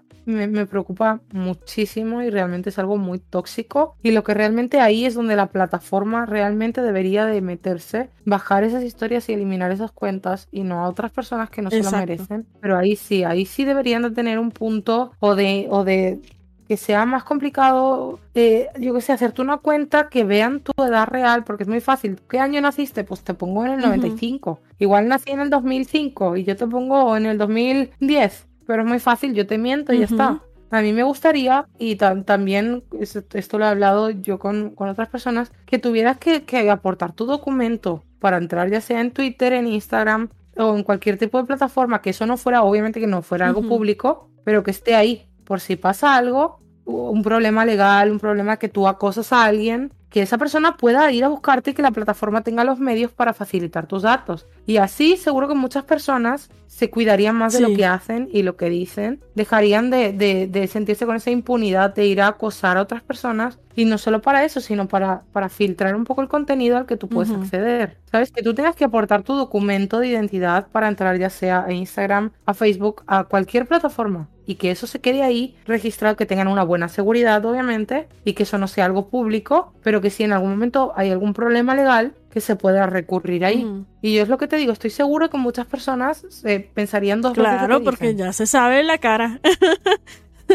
y en los datos. aunque no, aunque, aunque no fuera público, aunque tú, puedas tener un nick y una foto que, que, que, no sea la tuya, pero que esa información, aunque me salgo del, del, enfoque, pero que esa información esté ahí guardada por si en algún momento es requerida. Sabes, tú puedes estar en tu anonimato siempre y cuando no hagas nada malo, tu anonimato sigue vigente. Pero que eso esté ahí guardadito para algo y también para lo que decimos de, que se pueda filtrar el contenido al que Sí, sí, sí. Sería una, una estrategia muy, buena, la verdad. Yo creo que la toxicidad se reduciría considerablemente si eso fuera así. Yo, yo, opino, yo opino que sí. Mm. Opino que sí. Y, estaría muy bien, la verdad. Lo, se lo propondría. sí. A mi amigo Elon Musk cuando compre Twitter, lo llamaré y se lo digo. Sí, sí. Pero vamos, que es bastante complicado, pero hay mucha gente que también no entraría en esas plataformas porque se nutren de esa impunidad y de esa y, de estar en las sombras, en el anonimato, pero yo creo que yo creo que sería una estrategia muy acertada. Pero bueno, ya hablando un poquito de, de un poquito de este tema, pero más y, centrado en ti, ¿hay algo en específico que tú te rehuses a escribir, que no quieras escribir, que aunque alguien te lo pidiera jamás lo escribirías, o aunque alguien te pagase una comisión por hacer algún tipo de trabajo, algo que no harías definitivamente bajo ninguna circunstancia? Incesto. Incesto. de ninguna de sus ramas, de ninguna de sus ramas, es decir, ni padre con hijo, ni, ni entre hermanos, ni nada de eso, nada de eso. Eh, la verdad es una línea que no estoy cómoda cruzando y no estoy dispuesta tampoco. ¿Y te parece peor que la pedofilia, el incesto? La pedofilia, obviamente, obviamente, la pedofilia tampoco es uno que... Porque el incesto me repugna, pero si fuera un incesto consensuado entre personas adultas... No sé, no, no. Yo no lo escribiría, a mí me daría mucho asco, pero no es algo, ¿sabes? No, no, este, el incesto, la pedofilia, este, de repente puede escribir sobre ello, pero para crear conciencia, no para atraer morbo no para tener morbo, no, romantizándolo, porque no es una audiencia que yo quiero tener, no es una audiencia que yo quiero tener. Ya yo he, escrito antes sobre abusos ese. Claro, pero no es lo mismo que un personaje tuyo tenga como background que ha sufrido un abuso. Sí, sí. No es lo mismo eso romantizar y normalizar un tema y centrar tu argumento en qué bonito está este, este acto de pedofilia o de pederastia. No es lo mismo, no, no confundamos. Ya yo he escrito sobre eh, la palabra por B pequeña, porque no lo quiero decir porque si no YouTube se ofende. Ya yo he escrito sobre esas situaciones, pero obviamente yo no escribí detalles escabrosos, detalles explícitos, detalles morbosos sobre ese, ese, ese acontecimiento porque no era lo que yo quería hacer. Yo lo que quería era proyectar el crecimiento, el, el, proceso de sanación o de mm, manejo de esa situación del personaje. Esa fue mi única intención al escribir sobre esa, esa, esa circunstancia que pasó ese personaje. Su crecimiento, su mejora, su, su proceso curativo y cuestión. Yo no quise obtener más nada de esa escena. Es más, fue tan cortica que ni siquiera ocupó un capítulo. Eso fue como, como no sé, un, alrededor de tres párrafos en donde se insinúa lo que pasó, porque no, tampoco lo escribí. Se insinúa lo que pasó y ya. Otra cosa, tú estás utilizándolo como para, para darle un background a ese personaje, ver porque tal vez ciertos aspectos de su personalidad son así, o porque tiene ciertos traumas, o porque tal. Eso es, es utilizarlo como herramienta y estás dando a entender que es algo malo, obviamente. No en ningún momento lo romantizas, ni lo normalizas, ni, ni, ni centras ahí tú. Pero cuando estos, este tipo de autores que se aprovechan de estos contenidos lo usan como mm. una herramienta de romance, por decirlo así, en una historia, eso a mí me parece muy, muy, muy repugnante, muy repugnante, de verdad. Como mencioné, tú no estás, no tienes control sobre quién accede a ese contenido, tú no puedes saber quién accede a ese contenido. Entonces tú estás exponiendo a criaturas menores de edad tan jóvenes como 10 años, como tú mencionaste, a estas cosas. Y sin experiencia. Y sin todavía en la experiencia, vida, que, ni no siquiera un primer beso eh, eh, han podido experimentar. Entonces, hombre, que, Mm. que tú hagas ese tipo de cosas sin ningún tipo de consideración, delicadeza o inteligencia. Inteligencia en, en conclusiones, me Mm. parece a mí muy, muy... Inteligencia emocional, que es un tipo de inteligencia. No todos son números y no todos son ecuaciones Así es. matemáticas. Hay inteligencia emocional, que también es muy importante. Sí. Mira, aquí te preguntan eh, sobre el tema del boy pussy. ¿Qué opinas? Los chicos que los describen con atributos Ah. femeninos. O sea, con atributos, eh, aparato reproductor femenino. Los dos. Eh, por, lo que yo, por lo que yo entiendo, no, solo pussy, o sea, solo la parte del aparato Ajá, reproductor. femenino. La vagina, que no. Sí, pero no estamos hablando, por lo que yo entiendo, de, de alguien que sea transexual o de alguien que esté pasando por una transición de sexo, de cambio de sexo, sino es un chico y simplemente la historia, pues ese chico tiene un aparato reproductor femenino. Te preguntan aquí que qué opinas. Oye, la verdad no me he tropezado con ninguna historia así. y eso que he leído bastante. Eso que he leído bastante. Pero la verdad no he tenido la oportunidad de tropezarme con una historia así. Sí he leído cuando tienen los dos. Cuando tienen los Sí, dos. Hermafroditas, cuando que- pero es más que todo. O algo tema de lobo, Exacto, que de repente es tiene un ahí. útero. Para allá iba, para allá iba. Es más que todo como Mm. en el aspecto No, Megaverse. Esto, esto va por otro lado. Esto va por otro lado. Esto es, digamos que simplemente es como si fuera una mujer, pero, pero no, ya te digo, no es algo de trans, no es algo que sea una persona transexual, que era un chico, o sea, que es una que ha nacido como mujer cis, cis y, y- y- y sea, se sienta hombre, sino que es un hombre que se siente hombre, pero tiene aparato reproductor. Yo sí es verdad que eh, no he leído porque personalmente no es algo que me llame la atención ni me agrade, eh, pero sí he visto alguna descripción en la que en la que esto sucede. Y ya te digo, en lo personal, honestamente me resulta algo innecesario, porque no es que digamos que es una persona transexual. Exacto, sí. Y si es un hombre, pues eh, no sé, no sé qué necesidad tienen de, de cambiarle esa característica tan importante y específica. En, otra cosa es que tú me digas que es una persona Y transexual. claro, que la no es historia se pues, está orientando en ese aspecto de- del personaje, pues. Claro, no. Esto, esto digamos que es un como los que son Ujú. empreg, que pueden quedarse embarazados Sí. los chicos, que honestamente tampoco es algo que a mí me llame la atención ni que me guste. Eh, es algo así parecido, como que es un cambio, una licencia poética que se dan, pero que no lo ven como algo normal, como si algo, algo que pasase normalmente. Es un chico, pero tiene aparato reproductivo, aparato reproductor femenino, pero no desde el lado de, de- de ser alguien transgénero. Espero la persona que ha escrito esta pregunta que, que nos vuelva a escribir y, y nos diga si, si estoy en lo cierto, si se refiere a eso, o si es algo que tal vez sí que tenga que ver con el lado trans, pero por lo que yo he visto en descripciones no va por ahí el asunto. Va simplemente que es un chico que tiene, que tiene una vagina. La verdad, no, no. la verdad que está, te lo juro, esta es la primera vez que yo escucho eso. te lo juro, no, no, no, no tenía idea de que existían eh, historias con, con, con esa temática. Con eso. Y te llama la atención, leer verdad no. algo así, escribir La verdad, no. Si fuese eh, una historia sobre, ¿cómo decirlo? Sobre un transexual, sí, sí. Claro, no, pero eso es distinto. Eso es una persona que no Ajá. es cis, pero no va por ahí. No va como un crecimiento personal, un que tú te sientes en el, atrapado en un cuerpo que no es el tuyo. Si es un, No va por ahí, es una cuestión Si meramente. es una historia sobre, sobre eh, la transexualidad, sí, me las he leído y me gustan. Pero Mm. esa ya es como, como lo hemos venido discutiendo.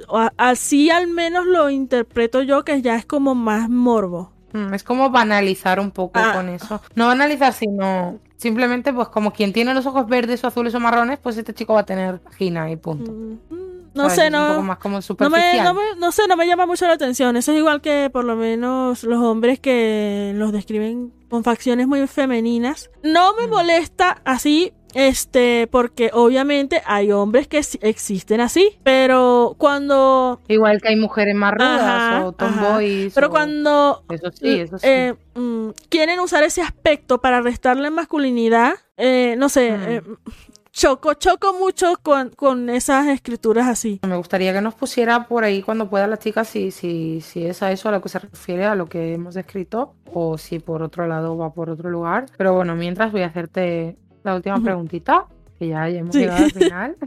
bueno, más o menos.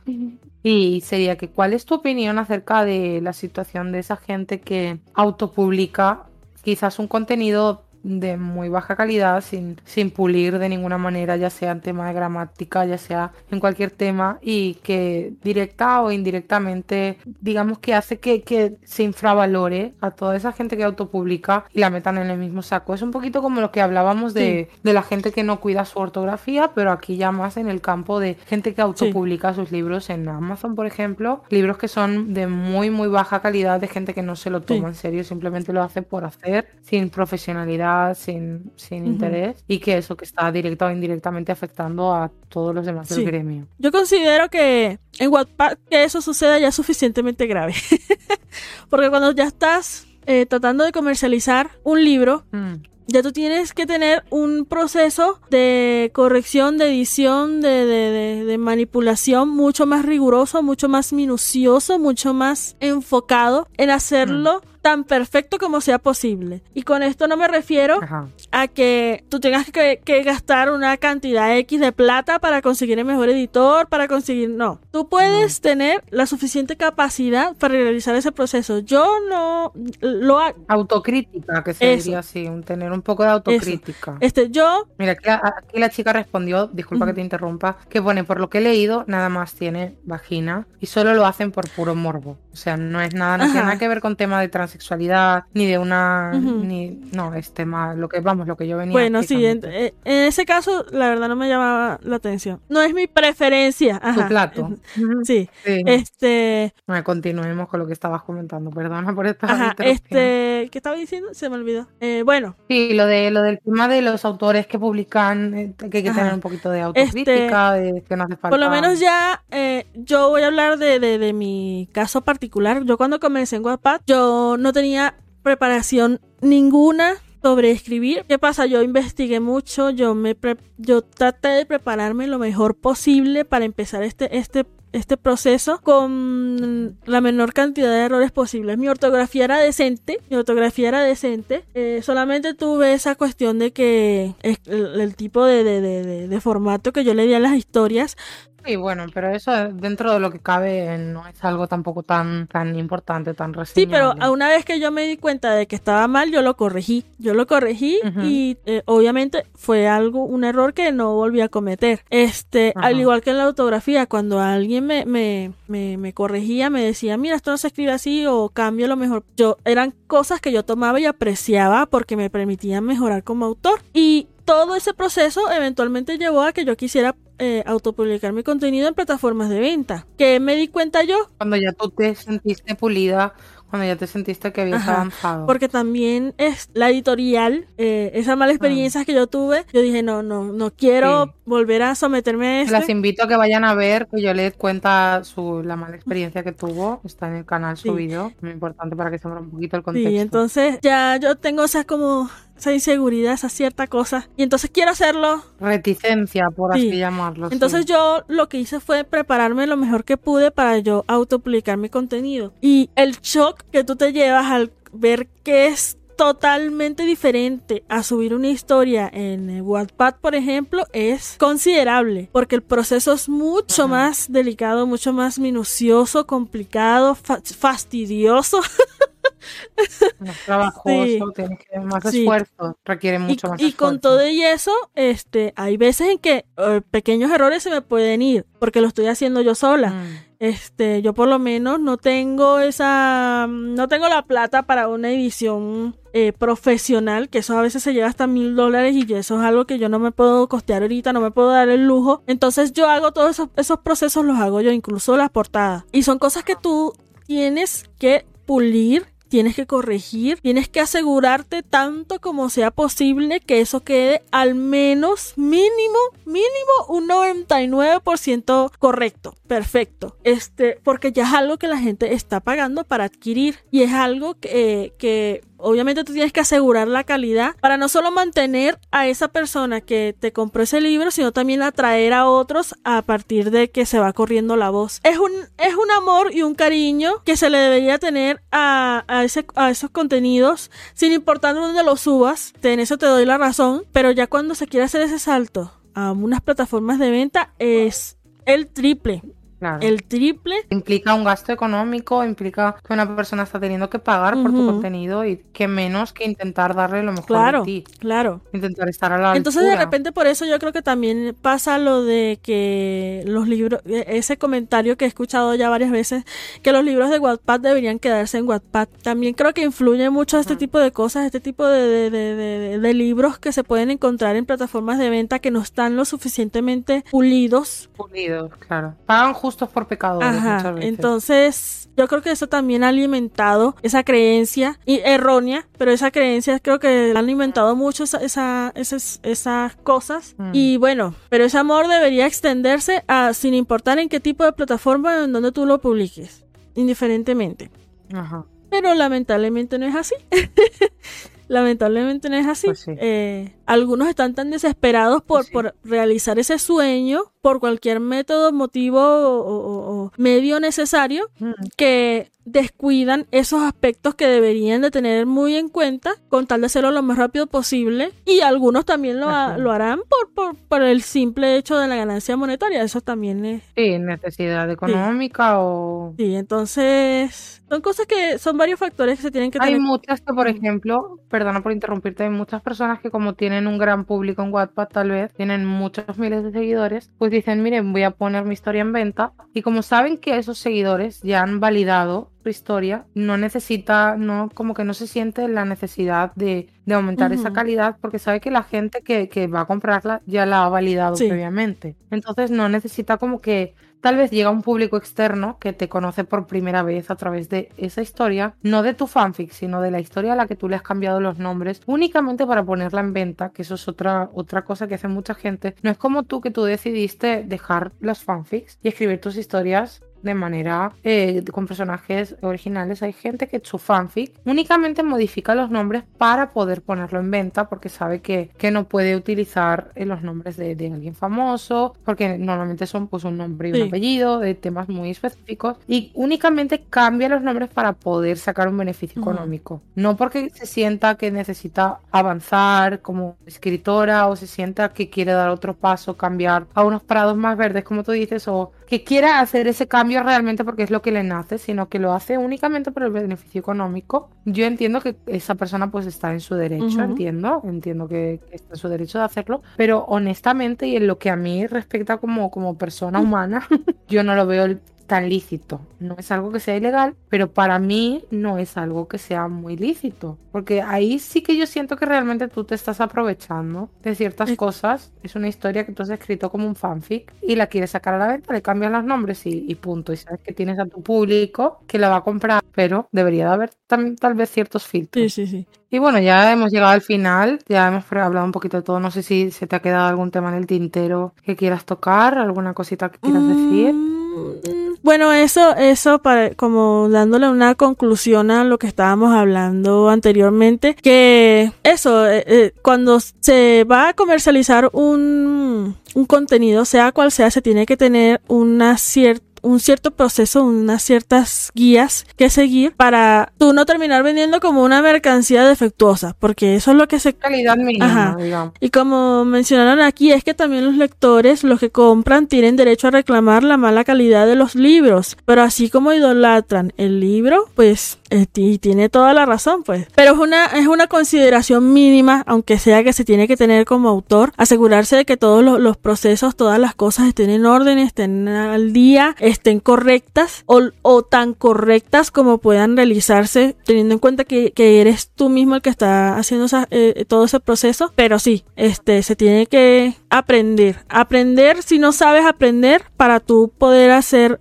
ese paso, ese sueño que, cualquier autor puede tener tener de, autopublicación o de publicación de sus libros en físico. Pero entonces si tienes ese sueño, entonces asegúrate de hacerlo bien, porque se lo debes. Por más que sea, es un como tu forma de agradecerle a los, a los lectores por ese apoyo que ellos también se, se, pueden estar esforzando por realizar. Claro, un, un desembolso económico que no todo el mundo le sobra, por poco, por mucho que sea, pues sí, sí. se merecen una calidad. Sí, sí, sí. Y bueno, Berta, de verdad, muchas gracias por, por haber aceptado entrevistarme. este, no fue, no, no, se me fue la, la, el miedo ya después de que empezamos, este, no fue tan terrible como pensé.